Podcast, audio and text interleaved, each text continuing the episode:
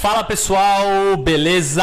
Estamos começando mais um episódio do Ninguém é Dono da Razão. Eu, Ramon, Gilson, Kainan. Sim. Hoje um convidado mega, vou falar, especial de novo, né, cara? A gente sempre fala, os convidados são hiper especiais aqui são. nós. Claro, todos, todos. Tiago Caran, esse cara que é um brother já de longa data, da Incap, Indústria Catarinense de Papéis.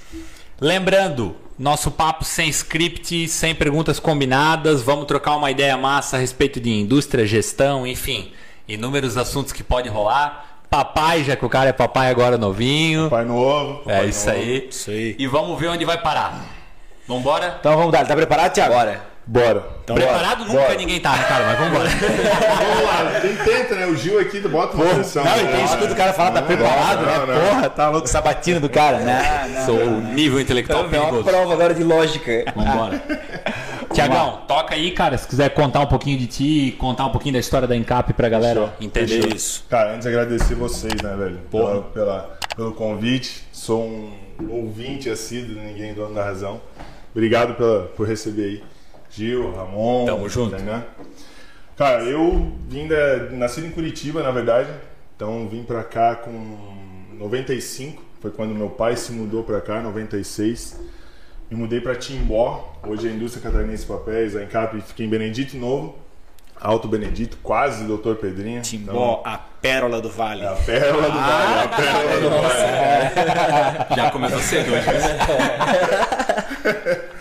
Cara, a Encap nasceu em 90. Na verdade, a Encap já vem ah, de muita longa data, mas meu pai veio pra cá em 96, que foi quando ele pô, assumiu um negócio devendo. Então a gente fala assim, pô, ele veio no prejuízo, não tinha, não tinha o que fazer. Ele veio pra cá. A Encap antes fazia 7 toneladas de papel por dia. Era um papel que não era o que a gente faz hoje. Era madeira ralada. Então, assim, pô, era uma indústria que era muito grande, para pouca produção na época de se fazer com pasta mecânica, que é um resíduo da própria madeira. Então, tem hoje tem a celulose, existe a pasta mecânica, na época era muito utilizada. E a partir ali dos anos 2000, a gente virou para o papel reciclado, que hoje é o que o nosso a nossa matéria-prima principal é o papel reciclado. Legal. Então hoje, cara, a Encap é, consome por dia, então não é, não- é dia mesmo, todos os dias, 365 dias por ano, uma média de 120 a 150 toneladas de papelão que vem da rua, Por dia. por dia. Caralho. Por dia. Então, 30% disso, mais ou menos, a gente calcula que vem de carrinheiro, então da nossa região inteira aqui, Jaraguá do Sul, Blumenau, Joinville vem bastante, de mercados também, mas principalmente 30% vem de carrinheiro que é da rua E mesmo. vocês compram direto do cara ou das associações? Não, a gente ele- compra das Das associações. associações, né? Ele- o carrinheiro ele não tem condição de Isso, Pô, isso aí, chegar é até vocês. 150 toneladas por dia. Não, exato. É muito carrinheiro batendo na porta lá. Só... mas- e só voltando um pouquinho, Thiago, pegando um gancho do que tu falou antes. Você falou que vocês vieram de Curitiba. Curitiba. A empresa já veio de Curitiba com vocês ou vocês montaram a empresa aqui? Não, na verdade a empresa já existia. Ah, já A existia. empresa já existia. Em 88, 87 foi começada a montar essa indústria. Entendi. E na época meu pai trabalhava com seguro, conheceu o antigo dono e falou, ó, Geraldo, ou, fecho ou tu pega isso aqui porque eu vou fechar E vê o tudo que vai aqui, dar. E cara. ver o que, que vai dar. é. Louco, louco, totalmente fora. Não arriscou tinha e- nada. E, e- e não tinha nada a ver com o business Nada, do teu pai, né? Nada. teu pai meu, nem pai, meu pai, porra, sempre foi vendas. Até hoje é um vendedor nato com pasta no braço e, e porra, sapato e pau. Então ele vê, viu uma oportunidade ali de um negócio ser dele, que sempre foi famoso CLT, veio com a oportunidade de enxergar um negócio dele. E aí, pô, foi, viu, viu, tinha um monte de sócio na época. E ele foi comprando de um de outro. Quando viu, falou, pô, a gente já morava, em, a gente continuou morando em Curitiba, ele ficou morando um ano e meio dentro da fábrica. Porque não tinha dinheiro. Sim, Pô, sim. Não sabia do negócio. Vida de empreendedor, né, brother? Empreendedor, Cara, velho, não tinha- empreendedor, além de vendedor, empreendedor nato, Isso. né, Thiago? Isso, pô, enxergou alguma coisa ali. E na época a gente. Eu morava em Curitiba com a minha mãe, meu irmão tinha recém-nascido. Então, pô, meu irmão recém-nascido. O meu irmão tinha seis meses e eu tinha acho que sete anos, seis para sete anos, que daí eu fui morar em Timbó. que daí no Pérola do Vale. Então fiquei um ano e meio, dois anos morando em Timbó, estudando no colégio público de Timbó. E aí chegou uma hora que, pô, já eu crescendo, meu irmão, a gente se mudou para Blumenau e a fábrica continuou. Então meus pais tocaram durante todo esse tempo. E aí em 2017, pô, eu, na verdade, fui para os Estados Unidos, me formei nos Estados Unidos em administração Massa. Pela Linha University e aí em 2017 me mudei para cá. Fiquei seis meses aqui ainda tentando comprovar para o meu pai que eu era capaz de, de entrar da empresa. e aí em fevereiro de 2018 entrei na Encap e Não hoje... foi, não foi fácil chegar assim e dizer, ó, Não. entra aqui, ó, pega. Não, tu teve não, que provar. Na real, é muito mais difícil do que tu contratar um, um cara, né? Tipo, tu tem que provar É. que tu é bom o suficiente. sempre pra- tá atrás, né? É. Ser filho, assim... Não digo que tá atrás, mas a pressão, ela é natural. A pressão, ela... exatamente. pressão ela Exatamente. mesmo tu não sabendo ah, pô mesmo tu tendo um ambiente confortável que as pessoas te aceitem pelo quem tu é querem te ajudar é uma pressão natural assim É, e tu tem que saber disso se tu não saber lidar com isso outra eu não galguei porque eu era filho do dono nunca também foi algo que eu quis pô eu sempre desde pequeno eu ia para lá conhecia a empresa sabia o que, que era sabia o que fazia então sempre tive contato em- com meu pai em relação ao que acontecia na empresa mas uma coisa é você estar longe outra coisa é tu tá dentro Ô, Thiago, e quando tu começou lá? Tu já chegou no alto escalão, Não, tu começou não, lá não, embaixo, aprendendo o negócio. Não, fui fazer curso técnico de papel. Fui, tinha, pô, desde o início do que é o processo, desde o início da, da do- entrada na matéria-prima, desde a, pô, o que que é, o Ramon foi lá, o Ramon sabe, o Hidrapooper, o que que é? Um liquidificador gigante com motor de 550 cavalos, pô, batendo massa, que é o papelão, e, pô, tudo Muito aquilo louco. ali é... A gente fala assim, pô, é, é bruto, é bruto, mas é sensível ao mesmo tempo, porque tem que ter, pô, exatamente a receita para fazer um certo tipo de papel. Então, assim, cara, te respondendo, foi desde baixo, cara. E foi, é muito importante. Eu não, ia- não é vergonha. Eu ia- não, Não, é aí que é, tá. esse é o ponto. Eu ia, eu ia Muito comentar isso contigo agora e eu julgo isso sendo muito importante, mas muito importante mesmo, porque o fato de tu ter começado literalmente chão de fábrica de baixo, tu conhece o processo.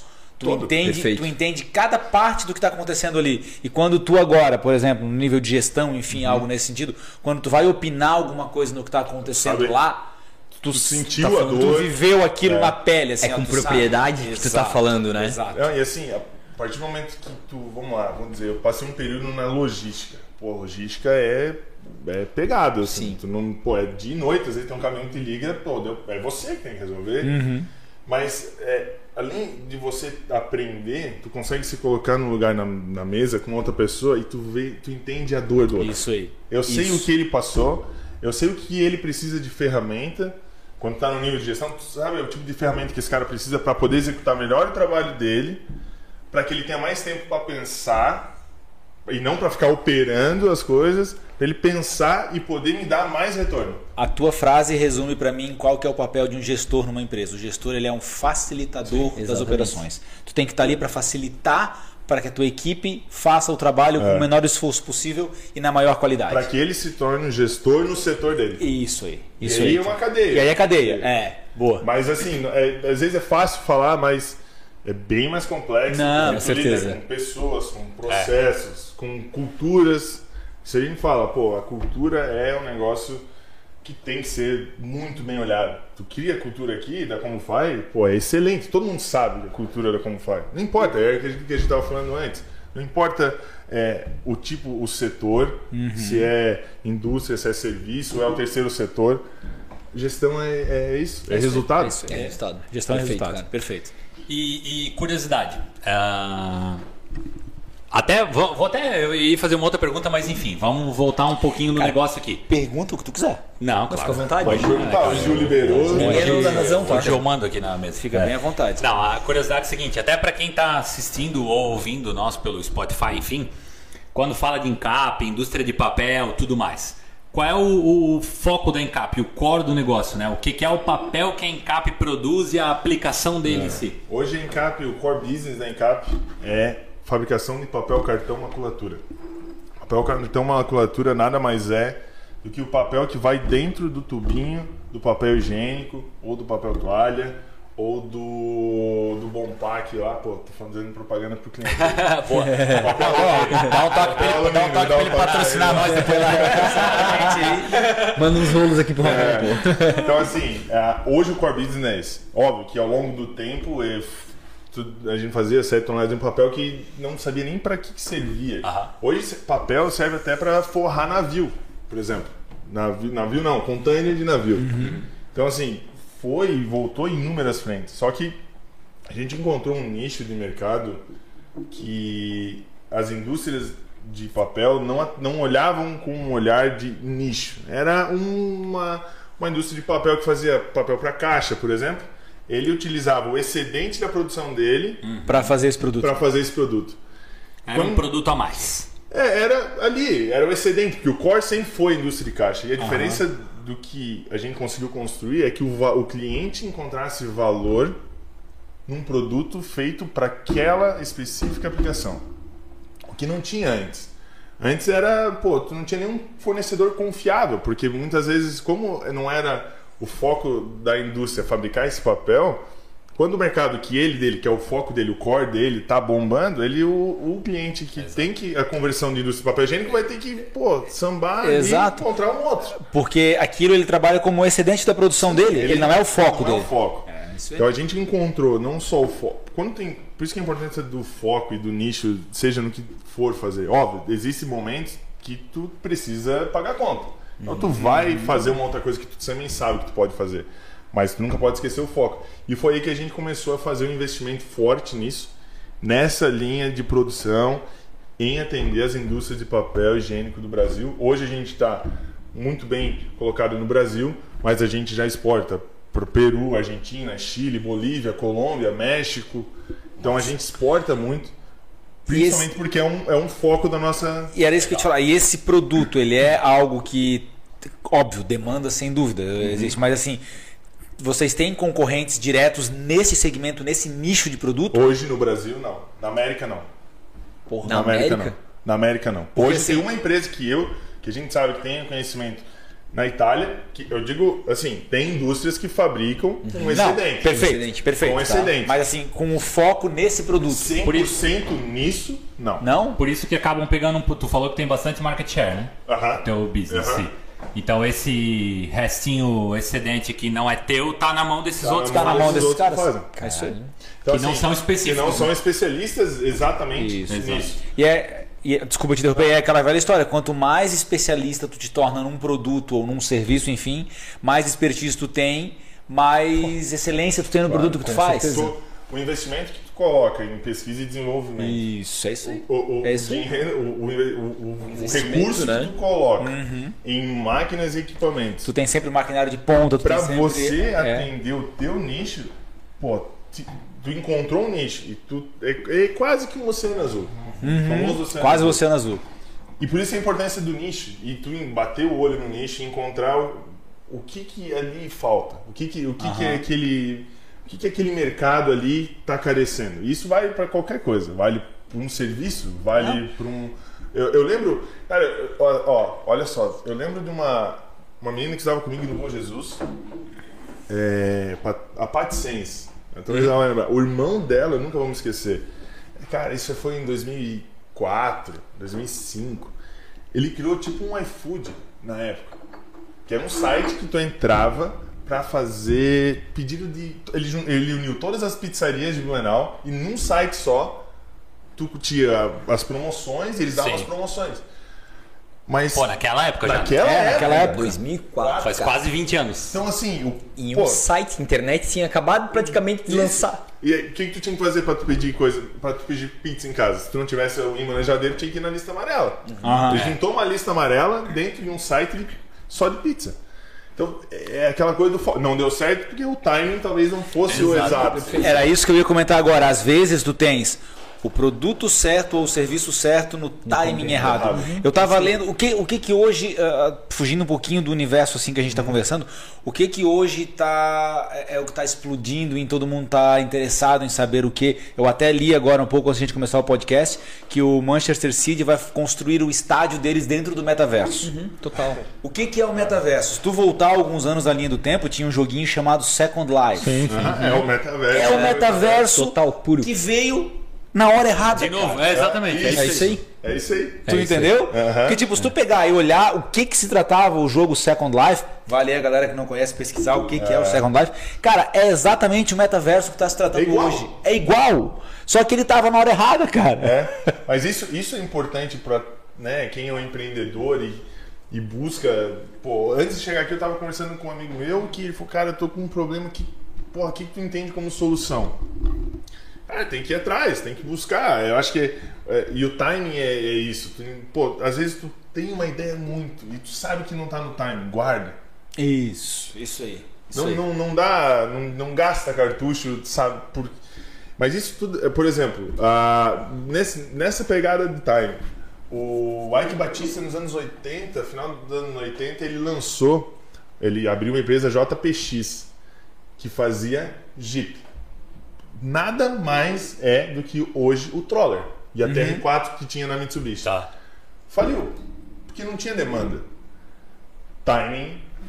Cara, oito anos depois, pô, Pajero TR4 Explodiu. explodiu, o Troller explodiu.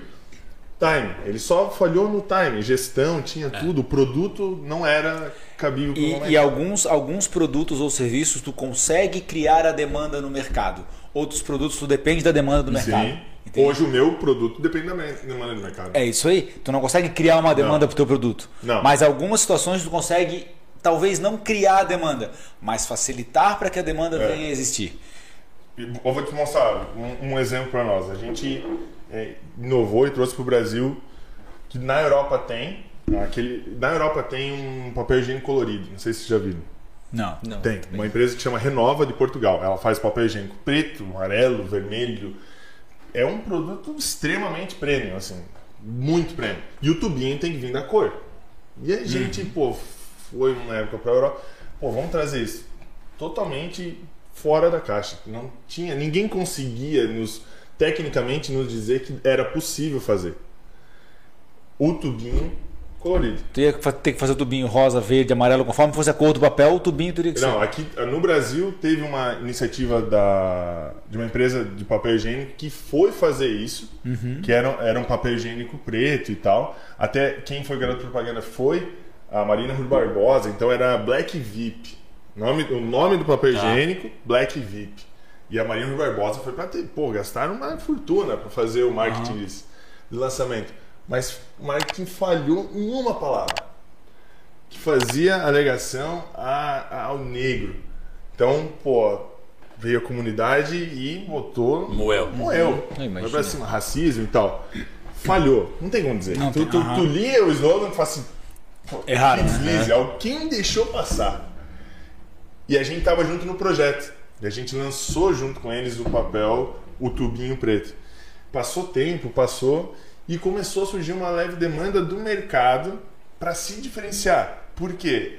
Depois que tu abriu a embalagem de papel higiênico, tu sabe me dizer qual marca tu comprou? Se a tua mulher comprou para ti, tu sabe qual a marca? Não. Porque tem o desenho ali, mas. Então o que, que a gente fez? A gente pegou um, um dos nossos parceiros, desenvolvemos o tubinho rosa. Porque a embalagem tinha um tom de rosa e a gente desenvolveu isso. O rosa e o azul. Então tinha a embalagem dele que era azul, a embalagem dele que era rosa. Meu, eu já vi esse papel higiênico no Eu, mercado. eu também embalagem já vi, cara. Beleza? Já, já vi. Agora eu vou fazer uma pergunta. Qual papel higiênico tu acha que vendeu mais?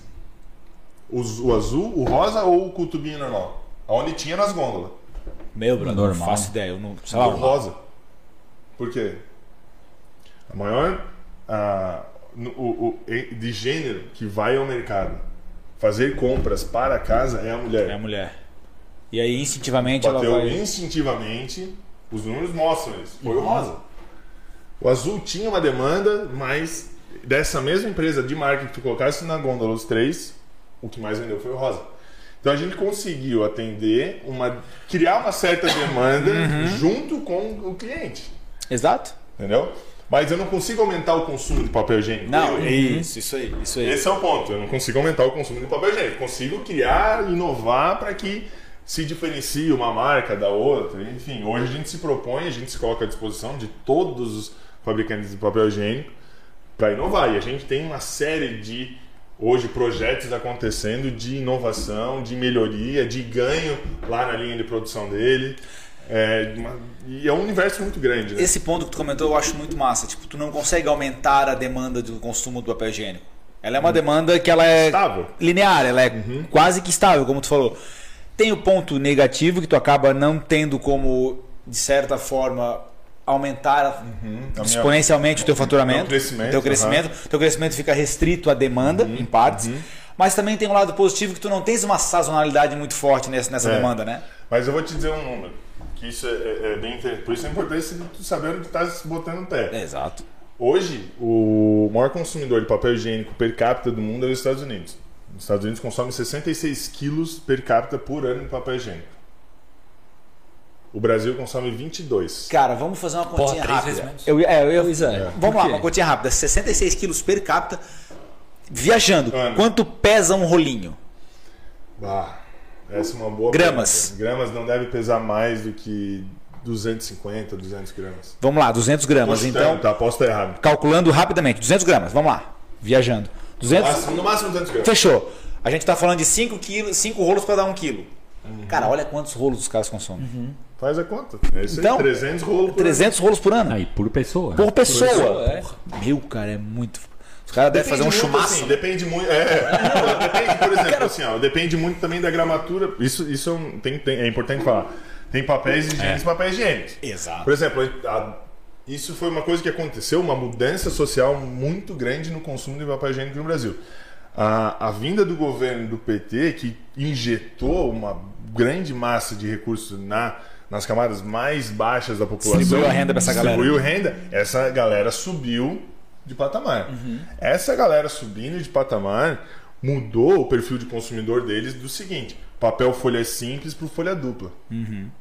Aí o O folha dupla, você tem um rolinho com mesma, pode ser a mesma grama, só que tu tem o dobro de gramatura no rolinho. Não necessariamente, porque o folha simples ele tem que ter uma gramatura maior, porque senão ele esfarela, é muito Sim. fino o folha dupla. É. Mas você tem ali um aumento um de plus, né? consumo, tu tem um aumento de sim, consumo. sim. E o folha dupla exige mais do tubinho do papel higiênico. Então tu tem que fazer um tubinho, tubinho mais, mais- resistente, um tubinho mais. Então, é, isso é uma. e aconteceu isso no Brasil e aumentou esse consumo. Por que, que os Estados Unidos consomem tanto? Porque eles são. Eles consomem tudo muito mais do que todo É, eu ia mundo. falar Eu, eu, ia, eu ia dizer, eu, é, acho que, sinceramente, eu acho que culturalmente os Estados Isso. Unidos, na verdade, ele tem essa cultura Do consumo. Do consumo, do consumo. também, né, cara? Porque Isso. tudo é muito grande. É, é tipo é isso papel aí. higiênico. Talvez o brasileiro dê duas voltinhas pra se limpar, o americano dá oito. É. Entendeu? Isso Porque- é, uma, é cultura. Porque culturalmente lá eles têm tudo, né? Pô, pra pegar um Gatorade, um Gatorade 500ml lá, acho que- pô, É o eu, eu vi o galão. ter, né? Eu vi o galão lá. Xalanga de. Gatorade, 3 litros. Cara, Cacete. é, uma parada a que aqui tu não vê. É, Né? mas isso a gente isso a gente analisa. Então, pô, vamos dizer, é, são números e números. A gente tem números do mundo inteiro. Pô, o número de Israel. Israel consome mais do que no Brasil per capita. Por quê? Tem um fator, sempre tem. Países já com uma, tu pega lá um IDH baixo, pô, o consumo é muito, Muito baixo. baixo. Tu pega Honduras é muito baixo. Tu pega todos os países da África é muito baixo. Mas a partir do momento em que a gente se posiciona como uma indústria especialista no que se propõe em fazer, em atender esse mercado, qualquer mercado hoje que venha a mostrar um, um crescimento possível futuro, a gente sabe que a gente tem que estar lá. Né? Ofe- A gente tem que ser o primeiro a estar lá. Então, e, é, e a gente sabe também das projeções do Brasil. O Brasil ele vem estagnado aí, e a gente sabe disso. Mas a partir do momento de uma retomada econômica. E outra, o que, que acontece? Tu usou papel higiênico folha dupla. É muito difícil Tu voltar tu voltar folha folha simples. simples. psicologicamente E é, o- e é o- e é o que tu falou assim, tá? é, é uma questão também, obviamente, cultural, mas também da disseminação de renda, porque as pessoas tiveram acesso a esse tipo de produto, digamos assim, mais premium, mais. Né, um É, produto um mais produto- sofisticado. Eu acho que é até mais conforto. Exato, prêmio. exato. Eu colocaria o prêmio folha tripla, por exemplo. Tá, é, mas beleza. A- Agora eu digo assim, é o prêmio talvez você concordo, foi a palavra errada, mas assim um produto que traga um conforto melhor, um, um te propicie um, um melhor conforto, melhor né? conforto, né? Até porque, porra, o cara tem aqueles lá que é dupla utilidade, né? Que limpa e coça, né? Porque é duro pra caralho. Então, tipo, Limpa e esmirilha. Não, é, é lixo. é, É uma lixa. Aí, tipo, o cara, é o que tu falou. Esfarela depois, cara- cara. Tem que tomar banho depois. O cara, quando Total, ele dá né, cara? Independente qual seja o tipo de produto, eu acho. O cara, quando dá um upgrade em algum produto que ele vai pra, pra próxima É uma etapa. experiência, né? É uma experiência que ele tem. E se ele sai satisfeito dessa experiência, o que eu acho que é muito difícil acontecer o contrário nessa situação que a gente está falando, Uhum. e ele puder manter, ele não recua. É. Ele não volta. E isso é, é Eles natural. tentam se adaptar, óbvio, existem casos extremos que Claro, não tem que fazer. claro, claro. Mas de maneira geral, assim, tu se adapta porque tem papéis folha dupla também, tem uma- um range de preço diferente um do outro. Uhum, Então, e hoje a gente percebe que o consumidor perdendo o poder de compra, ele tá optando por um que é mais barato. É mais barato. Com certeza. Sem dúvida. Porque tem um range muito al- grande, tu vê. Mas assim, varia muito também. Às vezes eu vejo assim, o consumidor ele olha muito mais o preço do que realmente que está sendo entregue para ele. Sim. É fato. Houve uma redução de metragem dentro do papel higiênico. Então tu vê lá, o preço é muito mais barato em folha dupla. Mas o que tu compra é menos. A maioria não olha isso, né? Acho que não analisa isso. Não, é, são, é, são Cara, são alguns. A- até, até a quantidade de papel dentro do próprio pacote, né? Isso. E são alguns, e são alguns vários, pontos que né? eu acho. Cara, eu fico assim, uh, boquiaberto e eu acho fantástico a.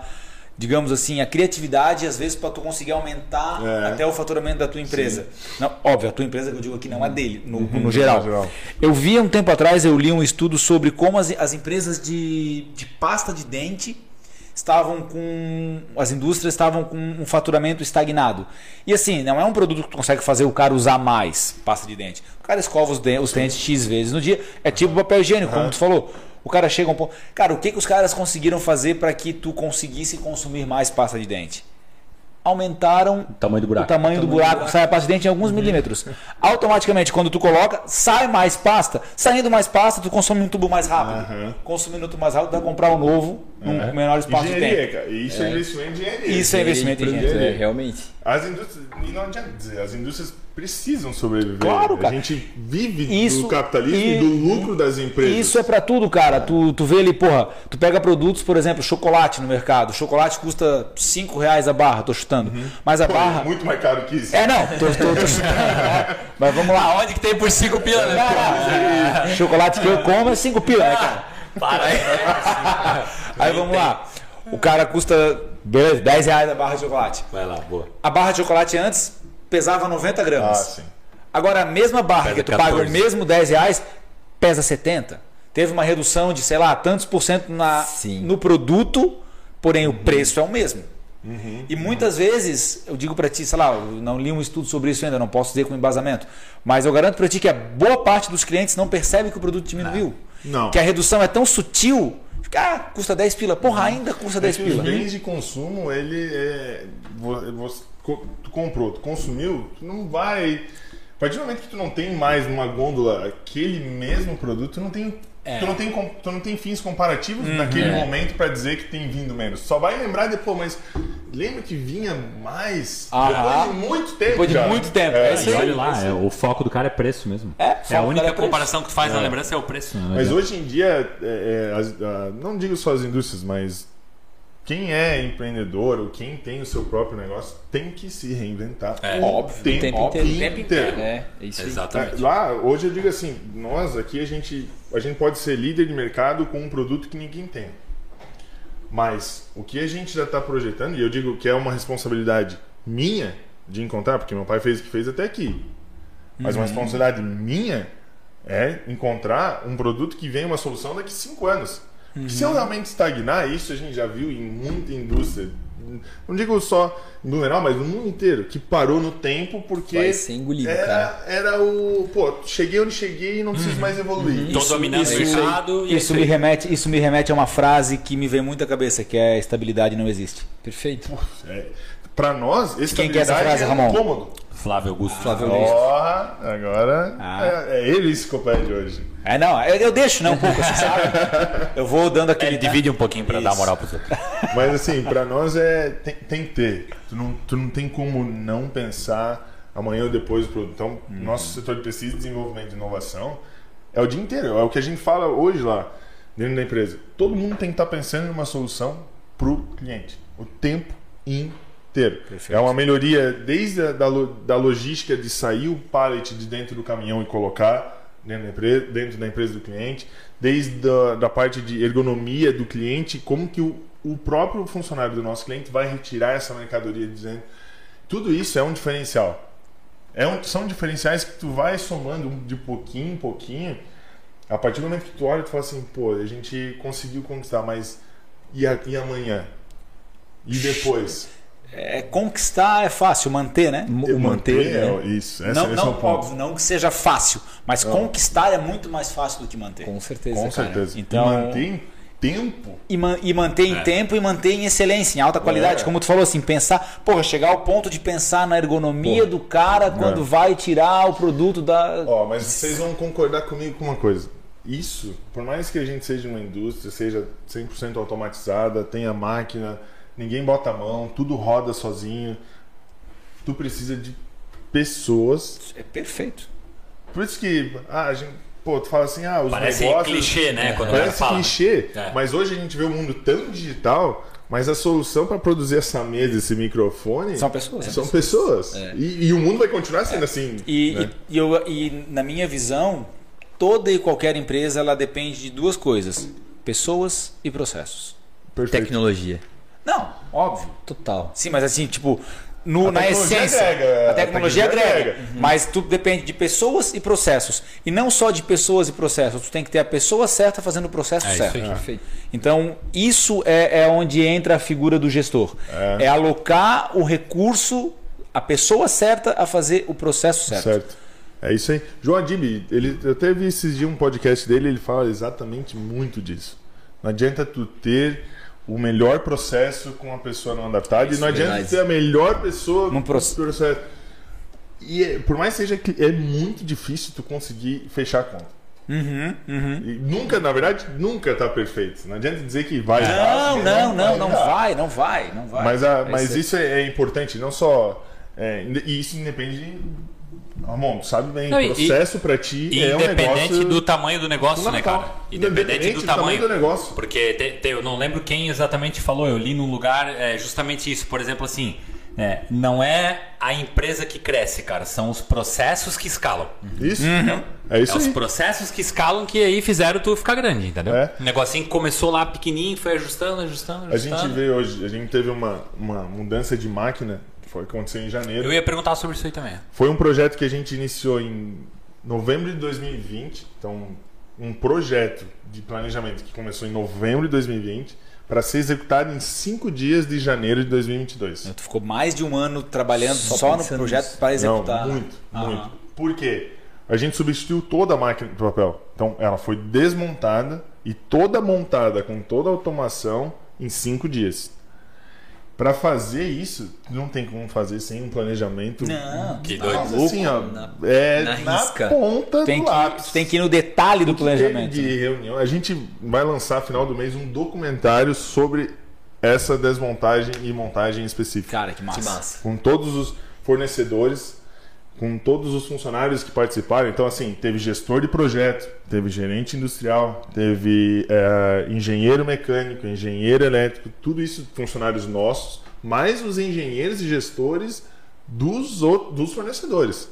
Ao total, nesses, nesses cinco dias, tinha mais de 150 pessoas envolvidas na desmontagem e na montagem. No processo dessa troca de máquina. No processo dessa troca de máquina. É gigante, cara. É gigante, né, brother? Então, pô, qual. Assim, por que, que cinco dias? Essa era uma.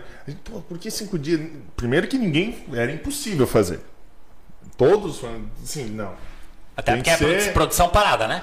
Zero. Tu Então, monta uma máquina e, tu. e, e tu- e tu falou antes que a produção funciona 365 65 dias, dias. 24 horas, ou seja, ela não pode eu parar. não tinha. A, a gente não tinha condição de passar mais que 5, 6 dias, senão a gente não ia atender os contratos que a gente tem vigentes dentro da empresa. O teu limite era cinco dias para fazer o Cinco processo.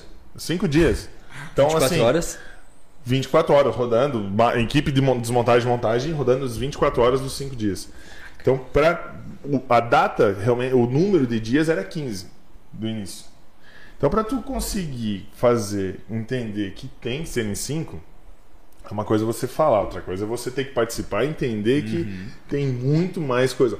Obviamente, para fazer em 5 dias, tu tem um custo um pouco maior. exato. Mas ele, a gente- o custo maior nosso era muito maior do que perder o cliente e perder a venda. Valia muito mais a pena tu ter esse custo investido agora do que ter um prejuízo lá na frente com uma perda de contrato. Isso, com... isso. Então esse projeto foi um marco na nossa história, principalmente pelo planejamento existente.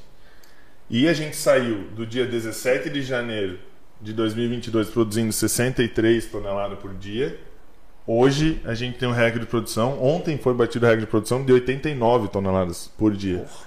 Isso aí é 25% quase É, a mais. 25% a mais, sendo que ainda tem muitos ajustes para fazer ao longo do caminho, com a máquina rodando. Uhum. Então a gente espera aí 100 a 110 toneladas por dia nessa máquina sem desaparar mais Quase, do que um quase dia. dobra a tua produção.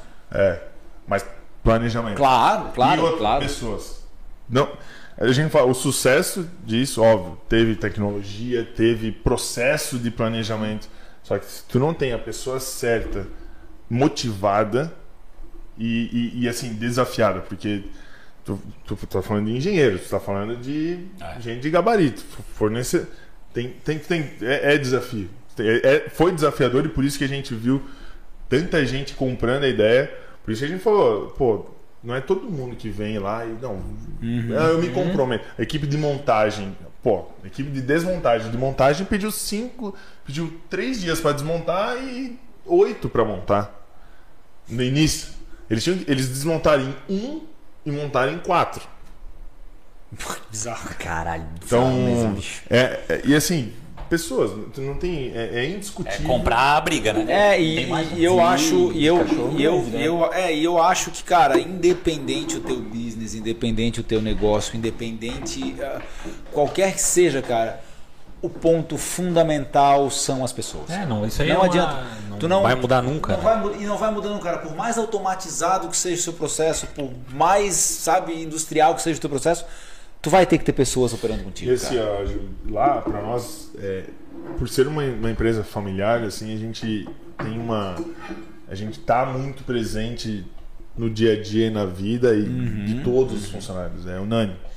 Então a gente tem uma, uma proximidade, a gente consegue entender e isso nos traz uma responsabilidade muito grande, não só pela empresa, mas na comunidade nossa, onde está inserida, de você ir lá e fazer. E, e quantos colaboradores tem aí Cap A gente passou de 150, direto e indireto. O O Thiago, direto é terceirizado, né? Tem bastante Sim, sim. terceirizado. Mas é bom número. cara, eu, eu tenho uma curiosidade. Como é feito esse teu processo de, de produção? Como que, Boa, boa. que Linha de acontece? É, Eu, ia, eu ia até acontece perguntar o isso, antes cara? dele. Por exemplo, assim, o que que é o o que que é hoje o mais crítico da tua indústria? Por exemplo, assim, tu falou que tu compra papel reciclado. Óbvio que esse papel deve vir de tudo quanto é qualidade, né? Não, a gente tenta, né? A gente tenta manter um padrão de qualidade É. até pelo, pelo papel que a gente produz. Mas é. Tem várias, assim, pra- antes de falar um pouquinho do, do, do processo, ah, eu acho que respondendo ao Ramon, o, o que para nós é crítico, é, não digo crítico, mas são desafios na indústria, é uma compra de matéria-prima, então é- tu tem que educar o teu fornecedor. Chega, a, gente, a gente chega a É. fazer isso Até pelo teu volume de compra, né? pelo volume que é de compra. altíssimo. né? Precisa, precisa. Ele precisa entender que para eu produzir o que eu produzo, ele precisa ter uma qualidade X. Sem isso, eu não consigo comprar dele. Então é uma educação do fornecedor. Isso é, é- é muito importante, porque no, na, pô, eu tô comprando lixo. Basicamente é isso. Eu tô comprando papelão que vem da rua, que o catador junta, vai lá na associação, lá na associação tem uma prensa gigante, ele junta tudo, prensa, amarra aquilo, bota num caminhão e vai me entregar lá. É lixo. Já aconteceu de encontrar muita coisa dentro do, dentro do Eu ia, eu ia comentar Pô, agora. chegamos a ver um para-choque escondido dentro de um fardo. Eu ia, eu ia falar Pra agora. dar peso. Eu ia falar agora, tu compra o, o papelão pensado, tu não sabe o que tem ali dentro, né? Exato. Não, assim, a gente tem Claro. equipamentos hoje que faz a medição da umidade, porque eu estou comprando papel, não estou comprando água. Existe a norma da BNT que me diz que é 15% de umidade, eu sou obrigado a aceitar. Acima disso, é passível de ter o desconto daquele, daquela diferença na carga. Sim. Então, assim, eu preciso educar. A gente precisa. E é um trabalho que é muito difícil. Eu, Eu vejo que. Pô, meu pai passou por muito tempo. Eu venho agora com uma tentativa de. Não, vamos fazer, vamos comprar o equipamento para mostrar que isso é realmente importante. Mas esse é um, é um desafio.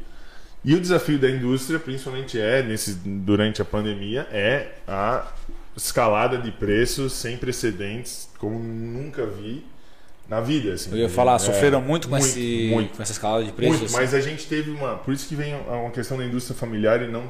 Não é que a gente deixa de ser burocrática, a gente sabe da importância e relevância da tomada de decisão rápida. Rápido. Então a gente teve uma crise da, do papelão. O papelão saiu de 600 reais a tonelada para em três meses para 2.200 reais a tonelada. Faltou. Por que faltou?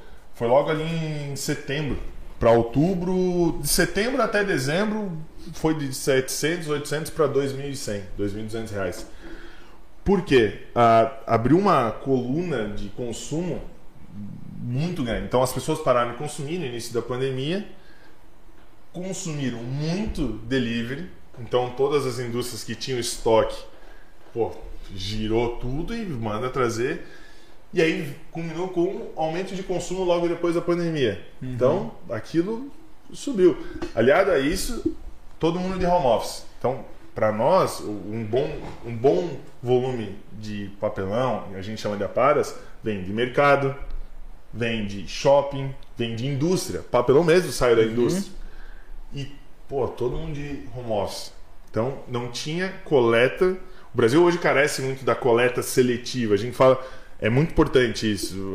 Ah, pô, tem aqui o tambor de papel, plástico e metal. Beleza, tu separou. Se a tua cidade não tem uma, uma coleta seletiva, isso vai, vai tudo tudo pro mesmo lugar, né, cara? Não adianta nada tu separar na tua Não, casa vai e. tudo pro mesmo lugar. Real. Então, assim, se tu não tem uma, uma associação de catadores que, que auxilie, por exemplo, a coleta desse material, não a coleta, mas o recebimento desse material para fazer a segregação, foi o que aconteceu. Nós carecemos muito disso no Brasil e, as, in- e tudo, todo o lixo de papelão estava nas casas e não nas indústrias. Com isso, escalonou o preço. Qual foi a nossa tomada de decisão? Importação. Nós chegamos a importar 6 mil toneladas de papel velho dos Estados Unidos. Mas isso foi uma tomada de decisão muito rápida. Não tinha. Pô, vamos estudar. Óbvio, a gente Sim. estudou fazer se tinha viabilidade Sim, sim, sim. Mas não tinha muito tempo financeira, mas também. que eu não tinha muito tempo. Por quê? Porque eu, tinha, eu tenho um contrato para. Eu preciso entregar o papel para o meu cliente. Tinha que estudar. Como eu vou fazer? Tinha que estudar a viabilidade e em pouco tempo tomar uma decisão. Faz. E chegou um momento que não era mais nem preço o problema. Era a disponibilidade da, do material aqui dentro Uhum. do mercado interno. Então a tomada de decisão rápida foi fundamental para que a gente conseguisse se, se estruturar melhor para passar por um período de crise. Então, é, é, esse, essas nuances da indústria são desafios que acontecem todo dia. Pô, o desafio hoje qual que é? Logística marítima. É impossível você conseguir hoje um container para exportar para o Peru. O que antes custava 4 mil dólares, hoje custa 19 mil dólares. É, explodiu, né? Também. Então, pô, como que tu faz? Tu tem que quebrar a cabeça, tem que viabilizar a venda, tu tem que realmente encontrar e aí vem as pessoas. Pô, eu com esse tal, acho que vou falar com a pessoa tal, pode ser que tenha um novo. Não, lá não deu certo, pô, vamos Porque tentar não- terrestre, vamos ver como é que faz. Mas Não é assim simples tu pegar toda essa carga de aumento de custos e botar no teu preço, né? Não, é. Imagina se fosse assim Ele simples, a- se a Sim, equação se a- fosse se a assim outra ponta fácil. aceitasse, é né? muito fácil. Se a outra ponta só falasse, não, não, beleza. Isso. Se fosse uma equação simples de resolver, aumentou tantos por cento do meu custo, pega minha markup e joga no preço. Um abraço, Ah, vamos ser felizes. perfeito, né? Lindo, Só que né? daí ninguém se mexe, né? Exato, Você tem que encontrar uma solução Isso, para fazer diferente, né? Então, para nós, é- essas nuances assim de, de, de mercado foi um desafio muito grande. A gente aprendeu muito, nesses dois anos aí de pandemia. É inexplicável o quanto que a gente abriu de fornecedores novos, abriu as portas para outros fornecedores, porque não é só o fornecedor de aparelhos, pô, o químico. Pô, o químico também. A indústria química depende de insumos que vêm da China. Não vem insumo da China. Tu tem que se. Mas tu precisa, precisa daquele químico para fazer acontecer o teu processo. Então chama um outro lá para tentar desenvolver um produto, chama tu acaba se movimentando e a, e a indústria como si ela acaba não só crescendo em, em- em novos em novos fornecedores, mas tu, vê que as pessoas acabam adquirindo conhecimento e é sempre na hora que Que aperta. Que o negócio aperta, né? Tu te Com força a melhorar os teus processos, às vezes, numa, numa situação que tu não tem escolha. Muito. Tu tem que melhorar o teu Muito. processo. Então, assim, é, é- essas, essas são desafios da indústria que eu considero assim, que é Sim. um pouquinho diferente, talvez, do setor de serviço, que é muito mais pessoa, é mais É. pessoas mesmo. né? É. E soluções, talvez, muito mais direcionadas ao cliente. Mas, de modo geral, acho que é isso, assim, irmão. Não tem. Não, foi, foi, um, foi um ponto legal, cara. Acho que foi bem interessante explorar, porque o cara olha de fora, quem não tem o, o entendimento ali é, dentro do negócio, tu pensa, ah, tá lá rodando 365, 24, maravilha, é só sentar e acompanhar, né? É, se Só fosse que- assim, né? Então, só que assim, é, é, o tamanho do, do problema é gigante, né, cara? Que nem tu falou. E uma curiosidade, eu vi Eu esqueci tua pergunta, tá? Ah, tá. Pode, pode Não, até mandar mas- responder a do Caio antes. Eu ia te perguntar um negócio. Eu vi. Tu tinha feito a Eu vi pergunta? que tu falou que vocês exportam já para diversos países, né? É, vi também esses tempos tu fazendo uma live até com um cara que acho que era dos Estados Unidos, Sim, eu sim. acompanhei. Até antes de te convidar aqui pro pódio, eu falei pra eles, pô, eu vi ele fazendo uma live um dia com um cara tal, tocando lá em inglês, foi massa pra caramba. Isso, ao vivo em inglês é Ao tenso. vivo, ao vivo. Ah, Ai, é é mandou bem pra caramba, cara. Parabéns, foi irado. Só que a, a curiosidade é, é, o que, que era aquele cara em si? É algo que vocês pensam em mandar pra lá também, fazer A exportação? gente, a gente está abrindo bastante conversa com o mercado americano. Por quê? Lá é o é mercado, maior mercado consumidor, não tenha dúvida. É, e eles têm certas particularidades de, de, de- do papel que a gente produz e a gente vê uma oportunidade muito grande de fazer a diferença lá. Só que a escala deles é muito maior daquilo Tá. que a gente consegue absorver. Então, e outra, tu não consegue, tu não cria uma máquina nova de papel da noite pro sim. dia. É no mínimo de 3 a 4 anos. Então a gente está estudando entrar nesse mercado, a gente sabe da, da, da responsabilidade que é e do tamanho. que- Então, assim, ah, eu fui convidado para fazer, para explicar um pouquinho do que, que é Encap. Então, tem muitos curiosos dos Estados Unidos. A gente está indo para uma feira agora em Miami, dia 16, 17 de março. A gente foi convidado a expor, nós não vamos. Porque também não adianta eu expor lá e eu não ter produto pra Exato, vender. é, pode crer. Vamos Os caras concordar. já né? querem sair com pedido da É, feira. não. Então, a É gente- isso aí, os caras querem sair da feira com pedido e, já. assim, e aí nos Estados Unidos é assim, pô, tu fornece, pô, é, eles não vão, não é, é, eles assim, eles têm uma confiança tão grande que eles não querem se incomodar. Então, é um contrato de 10 anos. Não quero me incomodar. Tu entregou, dá resultado, é isso que eu quero pra mim. Então a gente sabe do tamanho que é, não é tão é, é simples você querer vender para os Estados uma Unidos. aventurinha, É, né? é o maior, é o maior, é o, pô, para vocês entenderem, os Estados Unidos é o maior, é o mercado, o maior consumidor do mundo per capita. Os Estados Unidos tem indústrias gigantescas de papel higiênico. Só que ele, a demanda é tão grande ainda que eles têm que importar 15% do papel higiênico que é consumido da China, Caraca. da Indonésia, da Índia. Então, pô, a gente tá falando de Brasil, América do Sul. Os Estados Unidos é maior do que a América do Sul inteira em consumo. Então é um passo que a gente, a gente analisa, a gente estuda, a gente tem essa, essa noção de que o nosso produto é Tem competitividade pra estar lá. competitividade lá sentido dentro, pra eles. faz Que é, sentido é pra um eles. puto investimento também, É, né? Mas tu tem que saber onde tu entra. Tem que saber É, eu, eu lembro que tu falou isso antes, né? Saber onde vai pisar, né? Que é um investimento. Não, Big, né? Até não sei se é uma pergunta que tu pode responder, Thiago, mas nesses casos, ten- eu sabia que uma vinha. atender, pra atender um mercado tão grande como é os Estados Unidos, né? Exportar faz sentido ou é mais fácil ter uma indústria lá dentro? Vai tudo depender muito, né? Bom, impostos, carga tributária. tributária. Isso é assim. Hoje faz sentido exportar Que no- dólar a 5 reais. que né? não Uma é- dólar 1,50 Que não é, uma, é uma não, outra história. que não é nenhum tipo de preocupação pro Brasil, porque a carga tributária Não, aqui é isso é fácil, de letra, de letra. Fácil, né? Nunca vou esquecer meu professor de contabilidade quando eu fui para os Estados Unidos. Ele, pô, minha universidade tinha sempre 50% da sala eram alunos internacionais. E aí o professor contabilidade, um senhorzinho, perguntava país por país e o nome. Ah, Bélgica, Grécia. Quanto falou Brasil? É Brasil. Eu falei assim. "Ah." Eu não vou me esquecer. Ele, a palavra que ele falou assim: sabe que Brasil não é país para amador. É. E de fato. Não é? Não tem. É, é, é- é- carga- bom, estudo tributário no Brasil é uma engenharia, não deveria ser área tributária, deveria ser engenharia certeza, tributária. Mas é. mas é É isso mesmo, cara. cinco anos estudando aí. E olha lá, e olha lá. Tipo, vocês veem uma lei de Newton nova aí, aparece. Nossa, cara, praticamente todo dia, né? É, é mutável, eu digo, né? Que louco, né, cara? Mas assim, cara, pra nós, assim, poder te dizer vale, vai depender muito, por exemplo, do que a gente consegue fazer aqui. Por exemplo, consegue replicar lá, que a gente faz aqui, aos mesmos custos, com as mesmas margens. É muita análise pra se fazer, É. né? Muito Outra, momento de é uma mercado opera- também, né? Pô, é uma operação, pô, é muito grande, É monumental. big, né? Tu começa, ah, vou montar uma planta nos Estados Unidos. Tu não vai montar E, é. cara, e, e tu tem, sozinho. e tu tem que calcular, tem que entrar na tua conta também o investimento de montar essa planta lá, o payback disso, quanto tempo. Não, então, Saca? É, é, um- é uma outra realidade. E claro, como tu falou, hoje, operando com um dólar a 5 Não pila, vale a pena. não vale a pena. E assim, economicamente falando, cara, para os próximos anos, eu não vejo o dólar voltando para patamares de anos Ah, atrás. não, não. Eu acho que assim, ó, A gente vai se manter num dólar aí girando Quatro, entre. Cara, entre 4,50 e 5,50 para os É. próximos anos. Ele vai oscilar aí nessa. É, eu já sou um. Cara, é que o Brasil é muito.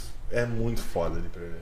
É, não, não. muito, Não cara, tem a como gente tu tá falando prever. aqui. É. pá, ano que vem, vem uma. Vem, Isso. vem uma outra via de governo. Assim, se, se Tu, tudo. tu não tem. Tu, é, Não, é não, não prevê. imprevisível. É imprevisível. É igual Boa. fazer orçamento. Pô, tu já tem que fazer revisão no primeiro mês.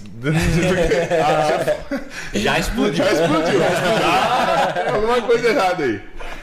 Mas é. Mas esses são, são detalhes que eu acho que da indústria que, que é interessante discutir. Às vezes as pessoas. Pô, para chegar ao papel higiênico, garanto para você que é muita coisa que passa. É muita gente, é muita. É uma cadeia muito grande. Porque eu também. Porque o, o catador de papelão depende de mim. É. de uma indústria que produz o tubinho do papel higiênico que vai depois fazer.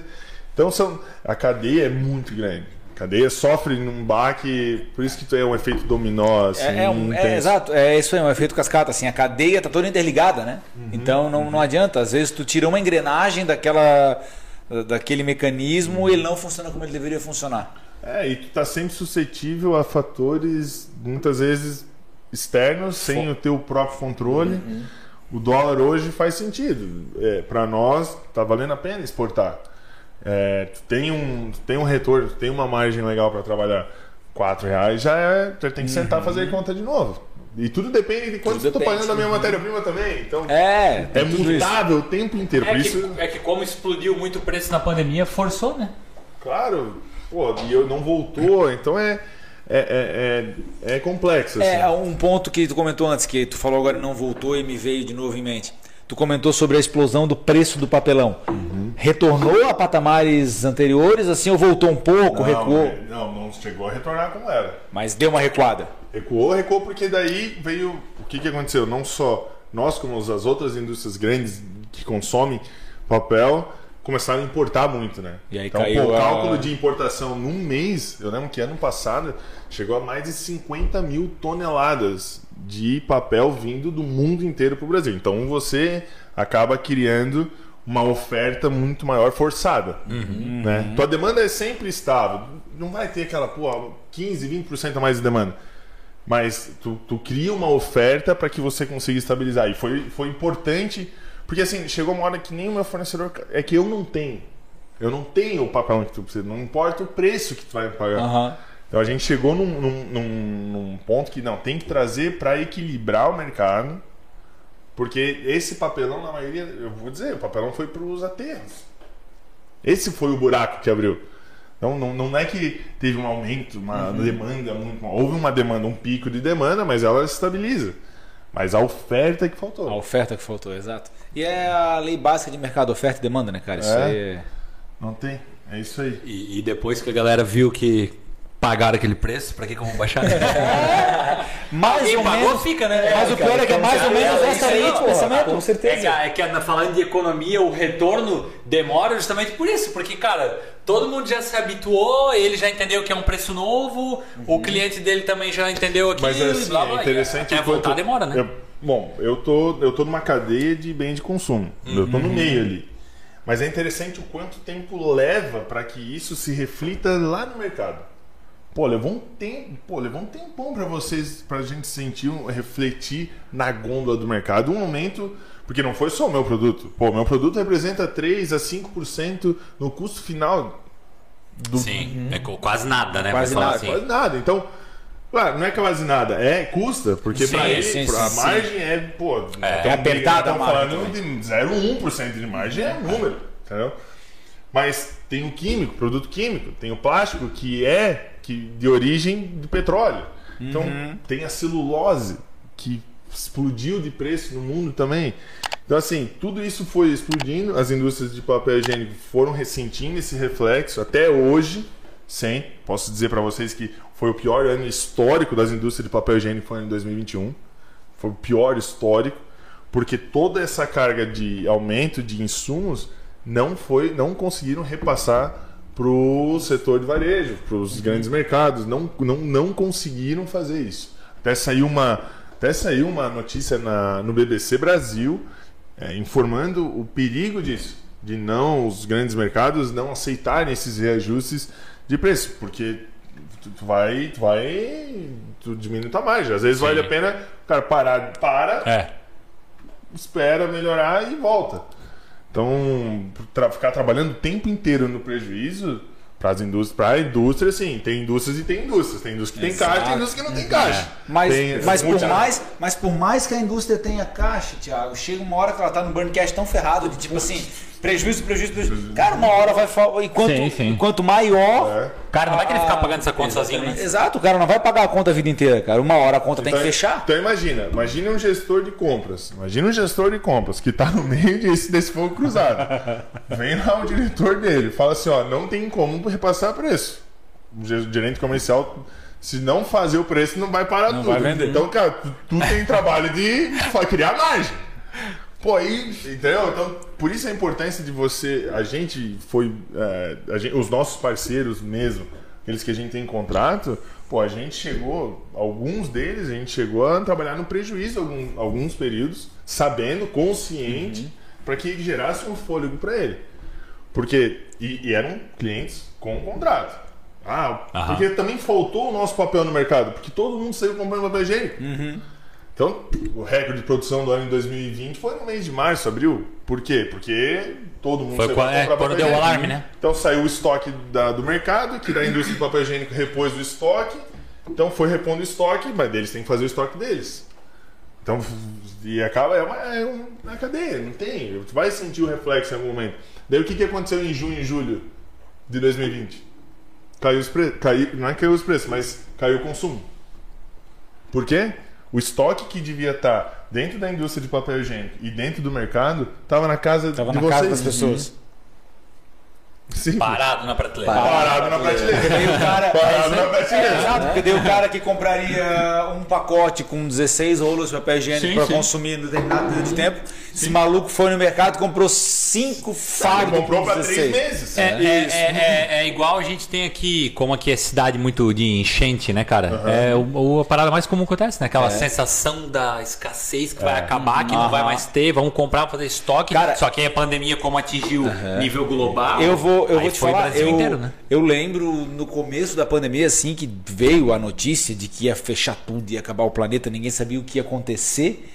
Cara, eu pensei um dia assim, porra, eu vou no mercado comprar umas coisinhas para eu ter em casa. Bicho, eu moro literalmente na frente do mercado. Eu saí da minha casa, uma que eu cheguei no mercado, achei que estava acontecendo uma guerra dentro do mercado. Meu, só faltava nego dar tapa um no outro pra pegar produto, cara. Cheguei a pegar um pão pra eu comer. Cara, não tinha pão na prateleira.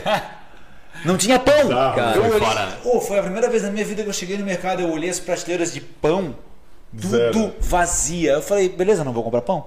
Comecei a olhar nos mercados. massinha. É, cara, não tinha, tinha produtos que não tinham mais no mercado. E papel higiênico era um deles. Deles. Cheguei no corredor de papel higiênico, cara, geralmente eram pilhas, né? Uhum. Meu, tava no chão assim. Eu falei, pô, vou levar uns dois pra garantir, né, cara? Levou dois. É! E dois não é o meu perfil de consumo, é um para determinado período de tempo. Mas imagina uma família de cinco. Exato, É, exatamente. exato. Cara, e uma das Veio coisas que eu também buscar. ouvi da pandemia foi com reflexo de quando tinha inflação, cara. Uhum. Que também, quando tinha inflação, que tu sabia que o preço ia subir, a galera ia lá no mercado, É, vai subir do amanhã. dia- Ah, dia antes, é. Normal, é, exato. Entendeu? É que aí tu tá Exatamente. indo para cenários de hiperinflação. Não, que a gente exatamente. já- que a gente já teve. Mas traz, traz o, o reflexo de uma Tu pandemia uma também, né, cara? E tu cria uma instabilidade na cadeia muito grande. Porque ó, o melhor dos cenários é você crescer organicamente. Uhum, você ter um- uma, uma estabilidade de consumo. Mesmo que tu veja um crescimento, quando tu sai correndo, por exemplo, para ir comprar papel higiênico, e, e, e foi o que aconteceu, as indústrias de papel higiênico elas não pararam. Elas eram, na, na época, o governo decretou que eram indústrias essenciais. Tanto que daí nós também tivemos que entrar com isso, porque nós temos que abastecer as indústrias Na cadeia, essenciais, nós cadeia. Tanto que nós, na época, nosso jurídico, a gente sentou, a gente criou um, é, um dossiê para os caminhoneiros trafegarem com a nossa matéria-prima e com os nossos produtos. Que, sério, pô, Timbó fechou. Fechou três entradas em Timbó. Não passava? Não passava. Era ataque e zumbi, né? É. Então, assim, parava. Não, indústria essencial, tá aqui, tá aqui o dossiê, tá aqui o documento do governo, tá aqui o produto, tá aqui a carta, porque a gente pediu carta para os nossos clientes. Precisa de uma carta de, uma- de vocês pedindo. Tipo, Aham. ó, é uma pra, essencial para a cadeia de insumo no Brasil. É, realmente, era um cenário de guerra. Então, o que, que a gente teve que fazer tudo isso para poder abastecer. Só que tem um problema. A indústria do papel higiênico não parou. Não foi, era, foi totalmente desnecessário, na nossa visão, essa corrida pelo, por papel higiênico. Porque a indústria não ia parar. Outra, ninguém tem uma máquina sobressalente ali do lado para apertar um botão e ligar dobrar a e produção. dobrar a produção. Isso não existe. Indústria de papel não existe. Então, para todo mundo, eu falo, pá, mas isso vai gerar um problema. Porque vai todo esse estoque vai ficar na casa das pessoas e ninguém vai fazer, desculpa, cagar mais porque Não, mas é- vai é ficar, isso é entendeu? A única, a única coisa que mudou foi que a pessoa antes ia no banheiro na empresa e Agora não vai vai mais, casa. agora vai em casa. Ninguém fe- fez mais porque estava na pandemia. Mas o que, que aconteceu? Tu, deu, tu desequilibrou uma cadeia que teve um reflexo. Junho e julho foi um mês horrível. Se tu gera um pico de consumo num curto espaço de tempo, depois é o que tu falou, o é uma estoque. coisa só que É, exato, causou, né? E pô, tu, tu falou agora em, em estoque, uma, uma situação que veio na minha cabeça. O teu estoque hoje é mais produto acabado ou matéria-prima? Matéria-prima, com Matéria-prima. certeza. Produto acabado, tu tem pouco estoque, porque na realidade o que tu pouco. produz tu já tá vendido, né? É. Até por questão de custo também, né? Exato. Tem- o custo de, de estoque de produto acabado é para a indústria tá lá parado com todo o insumo, energia, mão de obra. Então a gente tenta ao máximo que pode para reduzir esse estoque de produto acabado. A gente tem uma questão de indústria, indústria como um todo, pô, tu tá produzindo papel X. Esse papel ele tem que vai ser entregue daqui três dias. Mas tem um cliente que vai pedir daqui 10 dias o mesmo. Então, para ter ganho de máquina de produção, tu produz dois. Então, às vezes fica um estoque um pouco maior, mas é para ter ganho na produtividade. É, mas ok, fica um estoque um pouco maior, É. mas de um produto que tu já tem uma projeção de venda no curto prazo. Não, estoque de matéria-prima hoje eu tenho para 45 dias. O que também não é muito. Meu, ia dizer, e também é curto, né? É, mas é porque eu também não tenho como estocar. Capacidade instalada, né? falando, Pô, 6 mil toneladas de papel, Sim. velho, é. É, É é espaço, eu tô falando. Cara, é vai, vai, muito espaço. espaço, entendeu? Então, a gente tem estratégia, a gente sabe que, pô, tem momentos de compra, tem momentos que tu segura. É normal. Uhum. Às vezes eu tô muito bem estocado, eu vou queimar uns 15, 20 dias. Pô, deixa o mercado Uhum, se quebrar em, em preço ali, a gente dá uma reduzida. Tu tens a sabe? tua margem para queimar o teu estoque, depois tu volta É, na cara, é, é muita estratégia, né? Muita estratégia. Até porque o teu poder de compra é muito alto, né? Então tu mexe muito no mercado, né? É, de alguma forma, tu tem, então, tu também tu tem a responsabilidade de, Sim, sim, sim. de você cuidar do teu fornecedor. Pode, tem um limite, a gente sabe É. que tem um limite. Não dá pra aí. espancar demais, né? Não, não, não. A gente brinca lá, mas. mas Bate, quando estiver chegando no cara. boca, para. Porque... Mas é, mas é importante tu pensar na saúde do teu fornecedor, porque o teu fornecedor é importantíssimo na tua cadeia.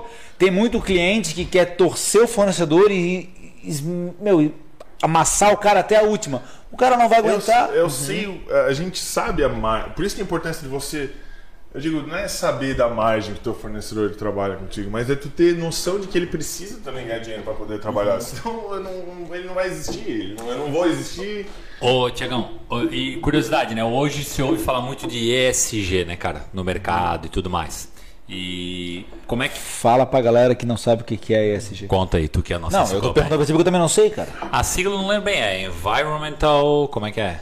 Sustainable. Isso, não lembro. Ah, tá vindo com Não, sigla. cara. Tá Não, vindo mas com é- sigla em inglês agora. Mas é que o ESG é em inglês, né? Ah, beleza. A, a nomenclatura em si.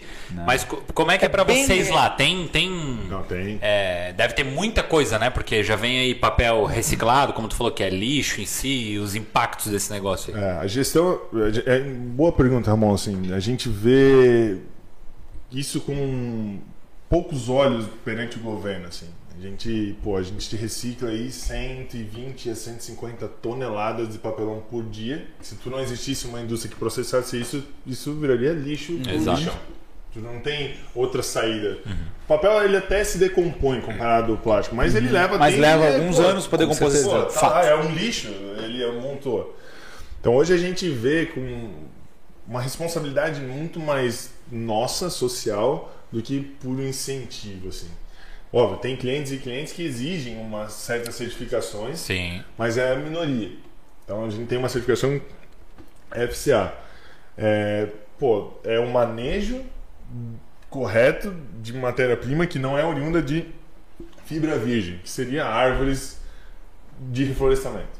Pô, a gente é 100% reciclado. Tá. 100% reciclado. Outra, a gente gera um volume de resíduo também grande.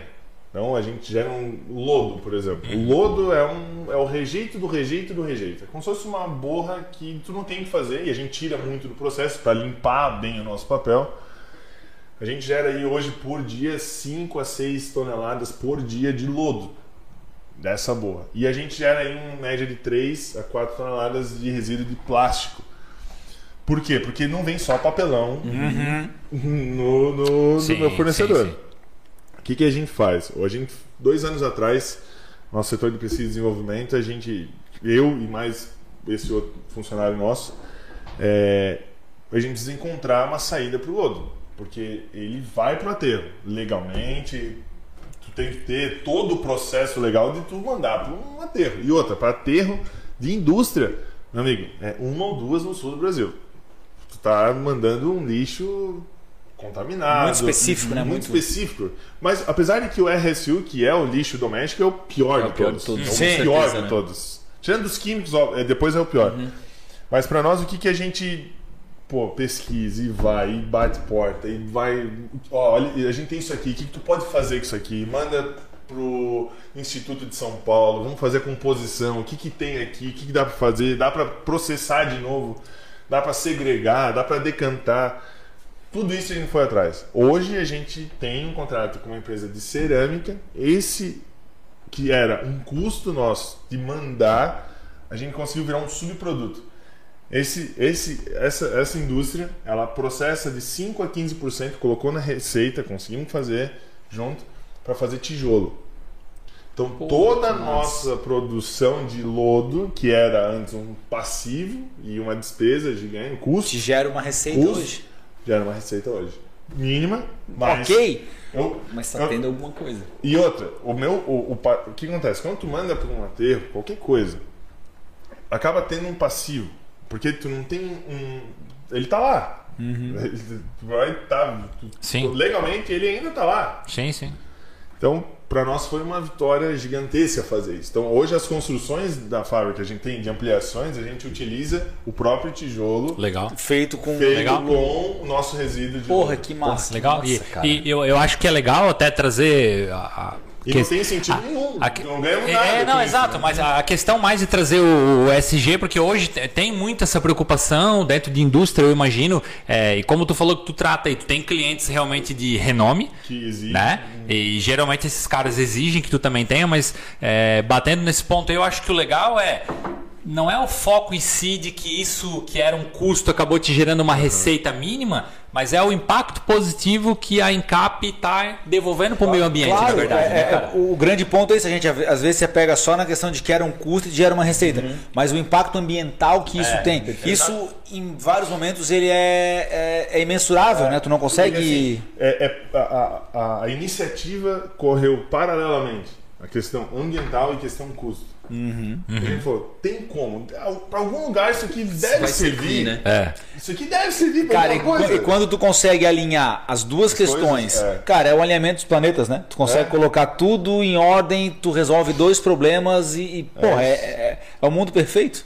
Então, assim, o Lodo a gente encontrou essa solução, pô, pra nós foi. A gente até saiu uma matéria disso também, numa das revistas, até mando pra vocês depois, sobre essa descoberta que de alguma forma a gente conseguiu fazer, porque outras indústrias faziam, mas não conseguiam chegar no, no mix de que eu mandasse 100% do que eu produzo. Massa. Então a gente conseguiu chegar nesse denominador e o plástico hoje a gente está com nosso setor de pesquisa e desenvolvimento buscando encontrar alternativas para você fazer a mesma coisa. Então a nosso, o nosso objetivo e a nossa missão é ser 100% autossustentável. Eu ia comentar, tu acaba tornando a tua empresa 100% limpa, autossustentável, porque ela não gera resíduo. Sustentável, a nossa objetivo é 100% sustentável. É, ela não gera Então, isso resíduo. vai né? desde o lixo RSU. Não, não, não chega nem a ser uma ISO 14000, que é a ISO ambientalmente e tal, que é muito mais processos. Sim. Mas a gente quer realmente, de fato, não ter resíduo gerado pela empresa, aonde vai para um aterro ou, enfim. Então, nosso próximo passo agora hoje é o plástico. Plástico já é, já, já, tem mais alternativas de processamento e beneficiamento dentro da própria planta. Custa, tem um, tem um alto custo. Então a gente está fazendo estudo de viabilidade econômica para poder, pô, lá tem como, o consumo é plausível para aquilo que a gente gera. Não adianta eu montar uma planta e o cara vai consumir 10% daquilo que eu produzo de plástico. E isso tem que ter pessoas que queiram também, tenham a mesma visão que tu, do outro lado da ponte. É, e, assim, pô, o benefício é ambiental? Muito. Não tenha dúvida. Uma indústria que produz muito resíduo tem um impacto muito grande. Obviamente. Não tenha dúvida disso. Então, imagine, para nós é, é um sonho que a gente acredita que nos próximos em cinco anos a gente acredita ser 100% sustentável. Isso vai desde o plástico até o lixo que gera dentro do administrativo até o carbono que sai da caldeira. Caralho. Tornar um processo totalmente verticalizado, se posso dizer assim, Aham. é um trabalho e, e, e gigante. que ele não gere nenhum impacto ambiental. É, é um- mas tem que querer. É um desafio. cara. É que eu É um digo. desafio, tem imagina. que, tem que querer. É, eu quero. até porque não- é, até é porque não aí, depende- e, Pô, tu vai ficar lá com a mesma margem. Tem que É, é isso aí. Até porque não depende só de vocês, né? Não. Como, como tu falou, né, cara? É, é, Não, tem- é até E educar aí, os outros é, também. E, e aí que é legal dentro hoje, que eu digo da Encap, porque pô, nós que somos gestores ali, meio que gestor, diretor é o que dá a direção. Tu tem que estar sempre norteando. Mas hoje a gente vê uma cultura de trazer isso, pô, às vezes eu falo assim, meu, olha só o que a gente conseguiu, meu pai conseguiu criar neles, que eles venham trazer, pô, eu acho que dá para fazer isso. Partir do momento que você valida e você disponibiliza recurso, tempo para aquela pessoa, porque ela também tem os afazeres dela, para ela fazer e buscar, vai sair coisa boa. Escreve, pode levar um mês, seis meses, um ano, tu disponibilizar para que ela pense fora da caixa o tempo inteiro ali na, na- ela, ela tá livre para pensar. Dentro de uma indústria a gente reduziu inúmeros custos de coisas simples, básicas. Fala assim, meu Deus, mas isso um dia falaram que ia custar um milhão para investir nisso. Não, não gastou nada. Só foi mudar o lugar do copo para frente que tu resolveu o problema. Muitas vezes a solução é mais simples do que a gente imagina. Na maioria das vezes. Na maioria das vezes ela é mais simples do que a gente imagina e também boa parte das vezes ela está dentro de casa. Que é o que tu falou. É a gestão abrir a oportunidade e o espaço para a equipe toda opinar Nosso- e dar ideias. O nosso, eh, o nosso técnico de segurança ele fala assim: ó, de todos os possíveis problemas ou de, de situações que são que correm risco ou de melhorias que precisam fazer para que seja 100% segura, 80% delas tu não precisa de um real para tu mudar. 20, de- 20% delas tu precisa de uns recursos para tu fazer. Os 80% para te resolver é processo, É isso aí. é, é- é É. conhecimento, é entregar, precisa fazer um curso, pô, 80%.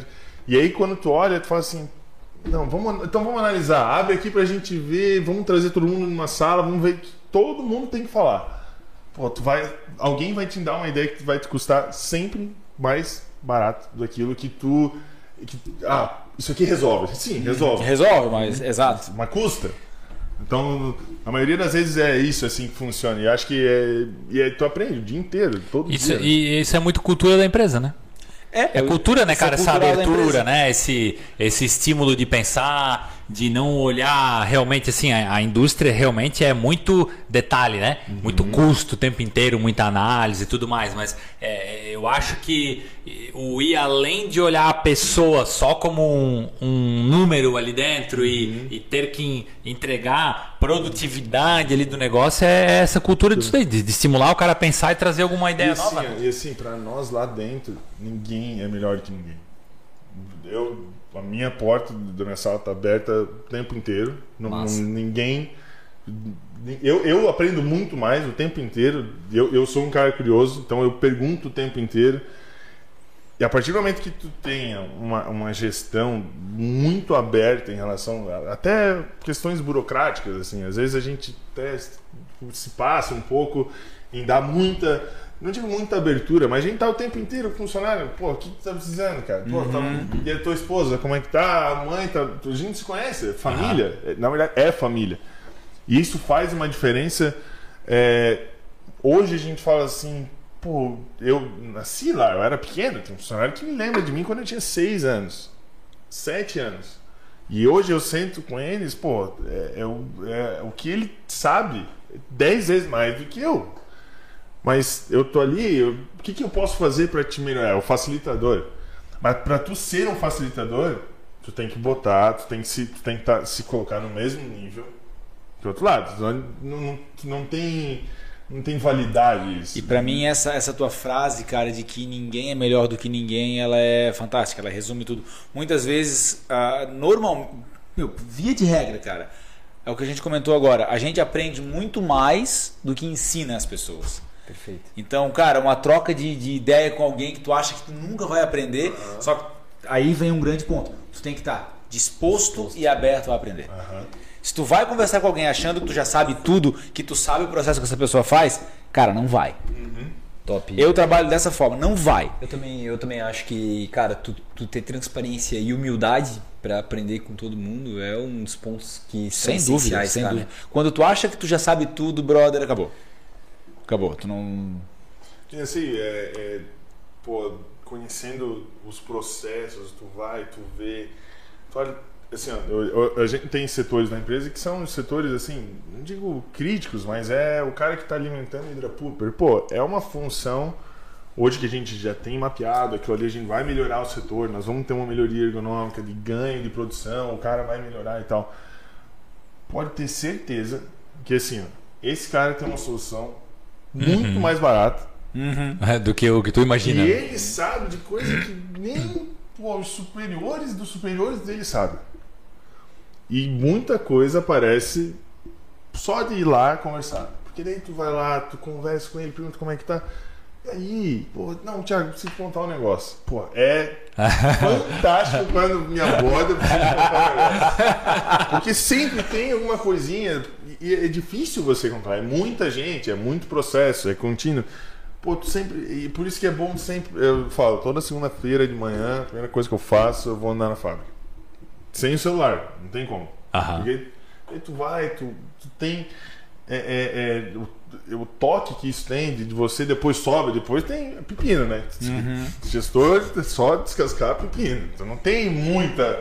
É pensar, tentar pensar fora da caixa, facilitar para os outros e descascar pepino. Mas esse toque lá embaixo é, é, é unânime, porque tu não volta sabendo que assim tem uma indústria, tem o cara que depende de ti, tem ah, o papel que precisa ser produzido e tem que comprar matéria-prima melhor para produzir aquele papel, tem que correr atrás disso, tem que correr atrás daquilo. Então é, é o toque lá embaixo do chão de fábrica para quem busca ser gestor, para quem busca a administração como uma carreira, tu nunca pode deixar de, de, de botar a bota, o sapato e ir lá e entender da dor, entender do processo, entender da dificuldade do dia a dia. Às vezes é uma melhoria tão simples que melhor tu nem imagina, mas só vai saber lá. Por isso que para mim assim é um prazer enorme. Primeiro estar trabalhando com a minha família, com o meu pai do meu lado, com a minha mãe do meu lado, ter eles no meu dia a dia é, é principalmente assim é, meu pai que é de vendas específico é o dia inteiro aprendizado o tempo todo não não para ele não é 220 o tempo inteiro então é, ali é sangue nos olhos o tempo inteiro. Tu tá meio vai lá sentar na mesa de Geraldo que daqui a pouco tu toma uma injeção de adrenalina e pode voltar. Então poder estar tá junto deles nesse nessa criação nessa construção é, não tenho o que dizer. É único. Eu sei da eu sei da do quanto isso representa para muitas pessoas que às vezes ou não tem um pai ou está empreendendo agora sozinho. E aí tu, eu sei o quanto que representa por isso que eu falo para ele eu, minha mãe brinca eu sou um carrapato porque eu tô o tempo inteiro tipo, aqui querendo saber sugando porque eles não vão ser eternos. É. nem dentro da empresa e nem fora nem, para mim hoje poder ter essa oportunidade de estar junto com a família e crescendo e tendo hoje os nossos funcionários como uma família é, é tudo que eu é tudo que um profissional pode pedir e tem então é uma indústria tem suas dificuldades tem seus desafios diários tem a sua a responsabilidade quando tu se torna um, um, um grande player do mercado é normal isso é fruto daquilo que foi lá para trás. O ônus e o bônus. O ônus né? e o bônus. Pô, eu saí de manhã cedo, tô aqui. Não vi meu filho hoje. Mas, né? Pô, mas são o ônus e o bônus. A gente. E hoje por isso que eu digo, a minha responsabilidade aqui é pensar em 5, 10, 15, 20 anos. Hoje uma tomada de decisão não pode ser pautada para dizer que 5 anos. Ela tem que ser pautada, o que, que isso vai lá na frente, para o meu filho, se ele quiser o dia estar sentado é, desde a cadeirinha lá de baixo subindo, o que, que isso vai impactar depois nele? A tomar uma decisão hoje é pautada em cima disso. As premissas, é, é, depois numa empresa familiar que existe uma possível sucessão, não estou falando. Ou eu falo, eu posso ter a capacidade, posso ter, mas se eu não tiver a capacidade de ser um sucessor e, e eu entender isso, eu não vou deixar a indústria é, Morrer. morrer. Eu tenho que ter a humildade, Humildade, era isso que de eu ia falar. step out e, pô, vou buscar fa- saber fazer alguma coisa ou me aprimorar. Então, Isso, mas é o que tu falou, a palavra-chave nisso é humildade. Eu, eu trabalho muito dessa forma, tu não precisa saber fazer tudo. exato. Tu não tem que ser bom em tudo. Tu tem que saber fazer algumas coisas, fato, mas tu tem que ter perto de ti as pessoas que saibam Sim. fazer o que tu não sabe fazer. É isso aí. Os É isso aí, cara. especialistas É isso aí. das áreas, É o cara. É isso aí. vulgo networking também, né? Perfeito. Tem que ter o contato com quem vai fazer pra ti, cara. Não, mas ma- bem massa, sim, cara, a tua visão com relação a isso, porque é, a gente ouve aí pelo mercado inúmeras histórias, né, de empresa que foi construída pelo pai ou até pelo vô, e aí vem a nossa geração agora que pegou isso na mão, caiu no colo, porra, uma puta de uma potência e, os- e o cara destrói, o cara morre, né? Porque, É. E porque destrói Não precisa nem muito Destrói, destrói, né? né? não, Destrói né? mesmo. Não, é, falando, tudo bem, né? Mas assim, é, e, e, e não, e não consegue ter essa visão de reconhecer, né, cara? Que, pô, eu não sei, não dou conta do recado, mas beleza, vou botar alguém Isso, aqui isso, que possa isso, fazer. é, isso, isso acho que é um ponto importante. Porque é, não é porque o meu pai construiu que, por obrigação, eu tenho que seguir. um Perfeito, cara, cara. sou- eu, eu tenho. Eu, eu sou parecido com ele em alguns aspectos, mas eu sou muito diferente em outros. E a sucessão é isso, é uma construção de uma transição. Tá se construindo, mas não tá, não é garantido. Esse é o ponto. Eu tenho que realmente me colocar, entender quais são os pontos fortes os fracos, adaptar, trazer pessoas onde os pontos fracos acontecem. Mas a visão. ah, mas pode ter o que for, cara. Primeiro tu tem que querer, tu tem que ter a paixão, tu tem que ter a fome Boa. de querer fazer e tá lá. Senão não vai. Não adianta forçar, é, não adianta querer ah, por status. Tem que gostar, cara. Tem, aí. tem, tem que botar, tem que sujar a bota, tem que fazer, tem que. isso aí. E assim, ó. tem que- Empreendedor raiz, né? É, e Mão na massa. né? paixão. Tem que ter fome. Se não tiver fome, porque a coisa é o seguinte: achar que porque tu é filho do dono que tu vai ter uma vida boa é o. Depende, depende, né? Mas aquele que quer botar a mão na massa é foda, é foda. Tu, pressão, é, Tu sofre A uma própria- pressão muito maior, cara. eu acho que a pressão é muito mais interna também, né? É, eu te cobro cara. muito. E eu, e eu acho que é uma parada muito louca, cara, porque assim, ó, tu falou, vai lá, cento e poucos colaboradores lá, né, cara? Querendo ou não, uma, uma empresa construída pelo teu pai e tudo, tem inúmeras pessoas que começaram lá atrás acreditando no sonho do teu pai. É. né? Que daí tu agora junto se tornou um sonho teu e tal.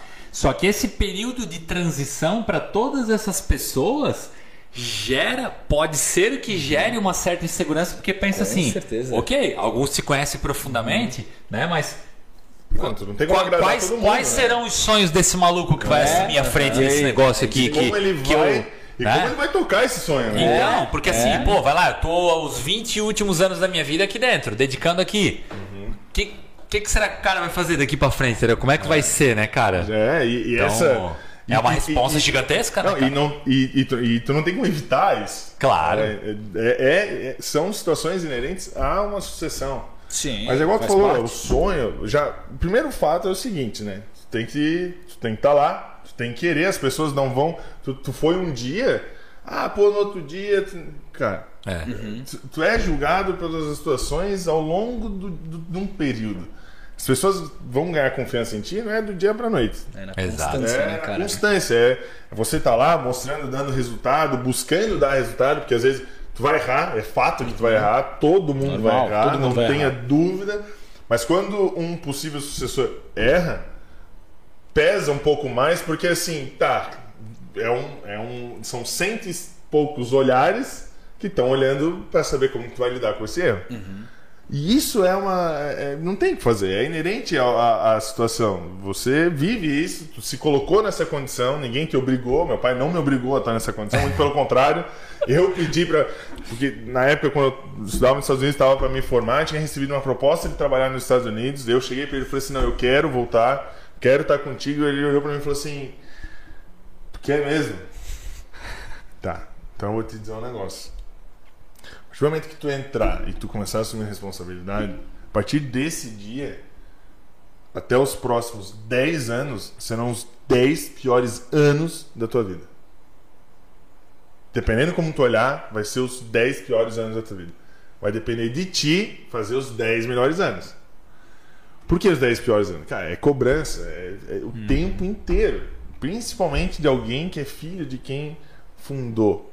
Se tu analisar, por isso que essa. Eu, hoje eu analiso de uma forma diferente a pressão. É, uma- é muito mais uma pressão minha para comigo em relação às expectativas que eu tenho para os sonhos dela, da construção Sim, dela. sim. Mas, pô, pressão de, de olhar, o funcionário te olhar às vezes, ou um fornecedor te olhar. Pô, eu sou tatuado. Tipo, né? Pô, o cara. hum, hum, já aconteceu muitas vezes. Ah, de comentário. Ah, não vai durar. Eu volto para os Estados Unidos. Não, pô, vou lá, batendo cabeça, tô aqui, errei, errei, estamos errando, vamos errando. E uma hora a gente aprende. Mas tô aqui, quero fazer o melhor. Tu vai criando, gerando uma certa confiança nas pessoas que elas vão. E a partir do momento quando tu começa a ver que tu construiu coisas, pô, aí, aí é um prazer enorme, porque tu vê o resultado sendo gerado dentro de uma indústria que é da tua família e você está conseguindo dar o resultado. Pô, é teve um participação prazer direta enorme. naquilo. É isso, prazer enorme. Então, pô, posicionamento nosso de mercado, cara, tem que, pô, a gente não explorava tão bem. Vamos estudar isso, de que forma tu vai vendo um pouquinho disso, tu fala, pô, eu acho que é isso aí. estão no caminho certo. E ter uma pessoa do teu lado que é o teu mentor, ser o teu pai, e ele, pô, sentar contigo e falar assim: ó, olha isso, não te esquece disso, nunca. Isso é importante. Tu nunca pode esquecer que aqui nessa matéria-prima, isso vai reger a ponta de um lado. Pô, venda. Isso aqui tu nunca pode esquecer. E aí, isso não tem preço. É verdade, cara. Isso não tem preço. Prim- Primeiro porque eu tô com o meu pai, seja em que eu tivesse fazendo. Dois, eu sou filho dele, possível sucessor. Isso é não tem é, é- é- é de um valor inigualável, seja para qualquer negócio que fosse.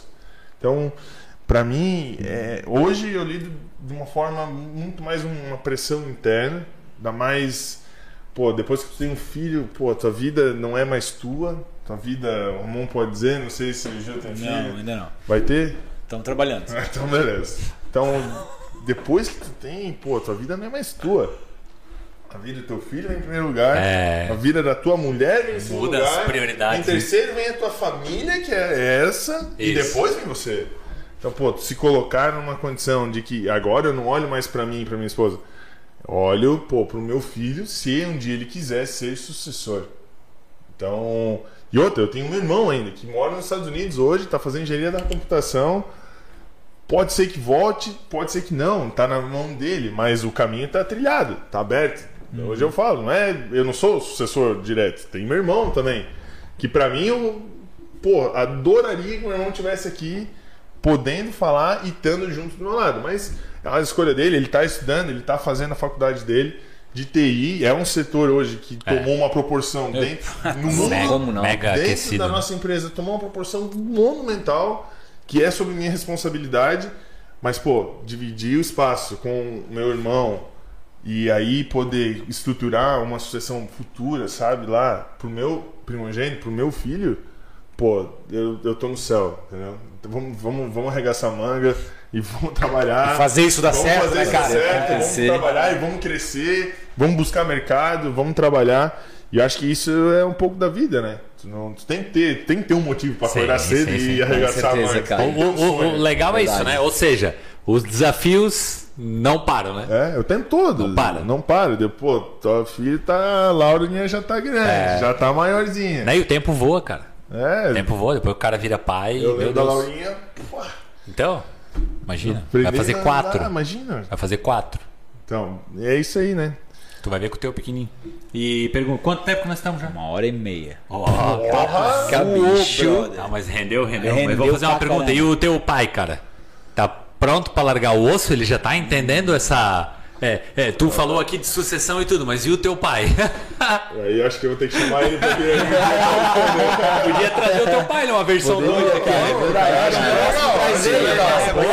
Acho que é legal. É porque ia ser legal, ia, vir, ia trazer o outro lado da Da história, né, é, cara? é. certeza. Vou trocar, vou mandar uma. É? O Geraldão vai ver. Eu... Então, ó. Vamos fazer esse convite pro Fica, Geraldão. fica, Geraldão, tá aberto aqui. A gente vai liberar uma cadeira pra tu vir sentar aqui junto com o. Thiago pra trazer o outro lado da história agora, né? O- a gente tem o sucessor falando aqui, mas eu quero conhecer o, o fundador Bora. mesmo e qual, é- qual é o sentimento de entregar o bebê agora no, no colo e dizer, ó. Mas a entrega não é fácil. ah, assim, eu sei, cara, A imagina. gente conversa muito, assim. Até algum consultor nosso falou assim, Geraldo, sabe que tu quer, tu quer se aposentar? Tu quer. Não, eu quero, porque pô, tem, o Thiago tem que tocar, porque não sei o quê. Então tu vai fazer o seguinte: tu vai botar lá no contrato social uma ata de que no dia 10 de novembro de 2027.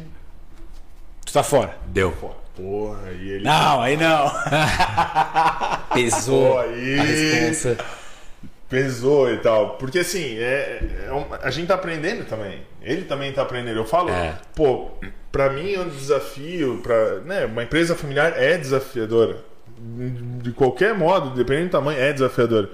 Mas e- esse dia eu me coloquei no lugar dele e falei assim, cara, pô, deve ser muito difícil. Muito difícil. Muito. No lugar dele, porque ele tem todas as responsabilidades que ele tem, ele ainda tem que pensar em como ele vai garantir, porque é- é teu filho, eu me colocando hoje como pai, Eu tenho que garantir que vai dar tudo certo. É. Sem nenhuma margem de erro. E perfeccionista, detalhista do jeito que ele é. Controlador, não é que ele é controlador, ele gosta de, de É um centralizar. excesso de zelo, né, do é, negócio. Isso, de centralizar certas, certas coisas. Então tu vê que, pô, ali vai. É, é, é muito difícil. Eu me colocar no lugar dele deve ser muito, muito É, imagino, difícil cara. tu estruturar isso. Eu tenho, do outro lado, eu tenho que mostrar que sou capaz de. Pô, é, não é uma- um setor que tu tá Uhum. cuidando, é um todo, é um globo. E tem que, e tem que se aprimorar, tem que E, aprender. e tu tem, e tu tem que ter o pensamento no todo, né? O tempo todo. Tu não pode tempo todo. focar o teu pensamento. Claro, teu pensamento está mais alocado em alguns pontos, Aham. enfim, mas tu tem que pensar no, no ecossistema como um todo, assim, como tudo funciona para ver se tudo flui da É. maneira que tem que fluir. E ver ele trabalhando é um negócio incrível, porque ele vira chave tipo, o tempo inteiro do pensamento dele. Uma hora ele tá aqui, da outra. E a entrega. Por isso que eu digo, eu vejo o foco de, de no o foco para a geração de resultado é, é unânime. Então, se tu tá lidando pra, com o teu recursos humanos sobre um assunto, pô, a entrega que você que eu vejo que ele dá é muito grande. Nada, nada flutua no pensamento dele em absolutamente nenhuma esfera senão aquilo que ele está lidando. A partir dali, cinco anos depois, é uma outra reunião, se é comercial, nada flutua na mente dele senão aquilo. A entrega processual do cérebro é tão intensa e tão inteira que tu consegue ver, visualizar no dia a dia o quanto que isso gera de resultado e outra. E a tua memória, eu vejo memória do meu pai parece um HD de pô, ultra computador, lembra de número que é impossível. e ele tem isso, é, é um aprendizado que hoje eu vejo que é um aprimoramento que eu tenho que ter, porque isso aqui, pô, te tira a atenção. Tu tá Aham. aqui, tu vai lá, alguém te liga, tu, tu, tu esquece. Os caras convidam pro podcast. É. Mas a entrega está sendo feita. Tá. Mas é, é um aprendizado. Tu tem teu pai, tu sabe o quanto que a gente pode aprender. E eu acho que isso é importante. Porque amanhã ou depois eu vou ser pai e eu vou passar pro meu filho É. aquilo que o meu pai me passou e falou: é importante isso no negócio e isso no negócio. Gravou, independente como tiver a situação, independente do que. E aí tu acaba criando um certo. No teu inconsciente, em certos momentos, tu vai lidar sobre um assunto que não tem nada a ver. Mas teu inconsciente sabe que o que é importante é aquilo lá. Tu tá tomando uma decisão aqui, mas o importante é que tu lembre que, ó, essa ponta aqui tu não pode nunca esquecer. Mas isso é, é uma escola, por isso que eu digo, é o tempo todo com o pai, assim, sendo né, o diretor, que é o que ele criou, pô, poder estar com ele, de novo, é, não tem, é indescritível. Legal. Poder construir isso junto e aprendendo junto. É, e o, o cara consegue dimensionar um pouco do até do sentimento dele, né, cara? Tipo assim, pô, eu, eu fundei o negócio junto com meu pai aqui, né? Cara, e fundar um negócio é um bebê, né? Fundar um negócio é um bebê, cara, que nasce, né? Uma, uma empresa é um bebê que nasce. É o que eu sempre digo assim. Tu começa, é, exato, e, e, começa só o fundador, né, cara? Lá no começo. É. Alguém que sonhou, alguém que acreditou e alguém que. E foi juntando peças de pessoas que também. A, a, trajetória, a trajetória é essa, né? cara, que nem um bebê, né? Um negócio que não se mexe, não se move direito, não faz nada, tá levando no colo, ensina a engatinhar, É. andar, correr e vai, cresce e vai. É, a, a analogia é quase a mesma, sabe? É, E o prazer é igual um filho vem e te ensina alguma coisa depois. É. Porque hoje eu vejo um funcionário nosso, ele vem e. Pô, o que, tu acha de fazer isso aqui? Vamos melhorar isso daqui. O que tu acha de fazer essa, isso aqui no papel pra gente conseguir agregar valor? Será que dá? Pô, meu, eu- isso é o. É o eu consegui co-criar dentro do- da minha empresa um, um gestor, um, a ideia do fundador. Isso é um negócio interessante. Tu tem que conseguir passar pro teu funcionário que ele seja tipo dono Isso da é o, é o Porra, sentimento animal, do fazer parte. Isso. O cara se coloca no lugar de que ele não é mais um ali dentro, ele faz parte Faz daquele parte todo. Então isso ele tem essa entrega de pensar, porque o contrário também existe. Quando tu automaticamente exclui muita gente da operação, o cara pensa, porra, eu podia dar ideia para melhorar aquele negócio ali. Mas, cara, eu não vou, os caras estão cagando porque eu falo. Não, mas Mas isso é, é cultural. a, maior, a maior responsabilidade é dele, né? Óbvio, do, do líder. né? óbvio, mas é o que eu tava do, dizendo. do líder entender isso, né? Claro, é que é cultural e essa cultura, querendo ou não, ela é disseminada por quem tá de cima para baixo na empresa. E, e tu tá disponível. Isso, É isso ter a disponibilidade de ouvir. Cara, por mais que o cara venha te falar algo que tu sabe que talvez não possa ser aplicado, mas ouve o cara. Mas só pela liberdade que tu dá do cara vir falar contigo na tua porta, cara. Não, ouve, É. cara. Ele já cria essa coragem. Exato. Isso é importante Exato. pra caramba. Ouve. O, o ouvir não vai te custar nada. E outra, não é o ouvir, como o Thiago comentou antes, por exemplo, ouvir, ah, tá, com o celular na mão aqui. Não, bicho. Para, foca no que o cara quer dizer e ouve o que ele Ouvindo tem pra te com falar. sinceridade, né? Isso. É verdade. É isso. Por completo, né? Só hoje tu falou muita coisa linda, Gil. Vou fazer uns 300 rios de tudo que tu falou hoje, porque tu Cara, se inspirou. Eu fico, eu fico feliz. Ah, o. Gil não soltou a enciclopédia. Hoje tu veio de enciclopédia. Eu? Não, tá louco? Não, eu fico feliz em saber que eu pude agregar alguma coisa. É, nada. Mas, cara, massa pra caramba o papo. Mais alguma curiosidade que tu gostaria de contar sobre o negócio? Acho que Demos é um bom né? overview, Pô, né, cara? foi Foi bom, legal pra é, caramba. foi longo, do né? papo, cara. Foi uma aula, eu, eu já conheço lá a Encap, Fico na com- verdade, tenho que passar lá de novo, inclusive, Ah, quando pra ver agora. novo, já. me fala porque nós vamos juntos. Não, não, vamos combinar um dia pra gente ir lá visitar até, cara. é. também, cara. E, e até pra talvez um dia pegar o pai dele lá e falar, ó, a gente tá te esperando lá pra gravar a versão 2 agora aqui, hein? Vamos ver, vamos ver, vamos ver o Geraldão. Ele, o pai ele gosta de ficar atrás das câmeras, mas é, massa aqui. Acho que ele vai gostar. É Que tipo seja. Bate-papo. A gente ba- marca bate-papo em off daí pra, pra falar. Porque pelo que tu falou, é uma escola, né, cara? É, aula, o bichão é uma aula. Tiagão, pra gente encerrar então aí, quero passar uma, uma mensagem pra quem tá é, nos assistindo. Qual é o teu maior sonho, cara, ainda? Teu maior sonho envolvendo família, encap e tudo ainda. Cara, meu maior sonho hoje, sendo pai, é poder entregar é, o amor, o conhecimento e a humildade que eu, meus pais entregaram isso pra mim, me ensinaram, e eu poder replicar isso na futura direção do meu filho. O negócio, ele é independente, eu acho que isso são consequências de, de uma série de fatores. Mas a humildade, o respeito que a gente tem que ter e o amor e a paixão por aquilo que a gente faz, isso é o meu maior sonho poder entregar isso pro meu filho. Não tem hoje para mim algo que seja mais importante do que a minha esposa e o meu filho e o bem-estar deles e eu poder é, passar tudo aquilo que meu pai e minha mãe me ensinaram para mim e para o meu irmão, eu conseguir dar sequência para uma próxima geração. Se ele, o filho vier trabalhar comigo ou não, é uma consequência de uma série de fatores que hoje e futuramente também não vai estar na minha mão. É uma consequência natural. Mas se ele conseguir seguir tudo aquilo que meu pai e minha mãe me ensinaram, para mim, esse é o meu sonho tá realizado. Legal, boa. E a Encap, líder global. É, vamos ver. Espera. tá na- tá lá. Tá na mão dele, hein, Geraldo? Pouca pressão. Pouca pressão, pouca pressão. É, rapaziada, Cara, fechou? acho que é isso. Mais alguma? Fechou. Mandamos bala? Mandamos bala. Tiagão, cara, superou as Só expectativas. agradece. A gente só agradece. As Thiago, expectativas. verdade, cara. Foi muito bom o papo, cara. Brigadão por ter aceito o convite de, de Com sentar certeza. com nós aí. Cara, eu agradeço vocês. Sou ouvinte desde o primeiro. Porra, desde o primeiro É, episódio. eles sempre comentam os episódios. Sempre bom, ali. Sucesso pra vocês. Bastante. Pô, o que vocês fazem aqui em Blumenau de trazer e abrir oportunidade pra qualquer um. Pra todo mundo entender que ninguém é dono da razão. Isso Essa- é. Essa é a essência do negócio. Qualquer um, cara, quer sentar aqui e bater um papo com a gente sobre assuntos aleatórios, cara. Vem. Pode vir. vem. Não, e pode contar que eu vou fazer uma força pro Geraldão direito. Boa, boa, boa. Da hora, vai ser legal. Valeu, galera. Vai ser legal. Cara, brigadão, Só né? pra finalizar, então, a gente tem que dar alguns recados paroquiais, Claro. né?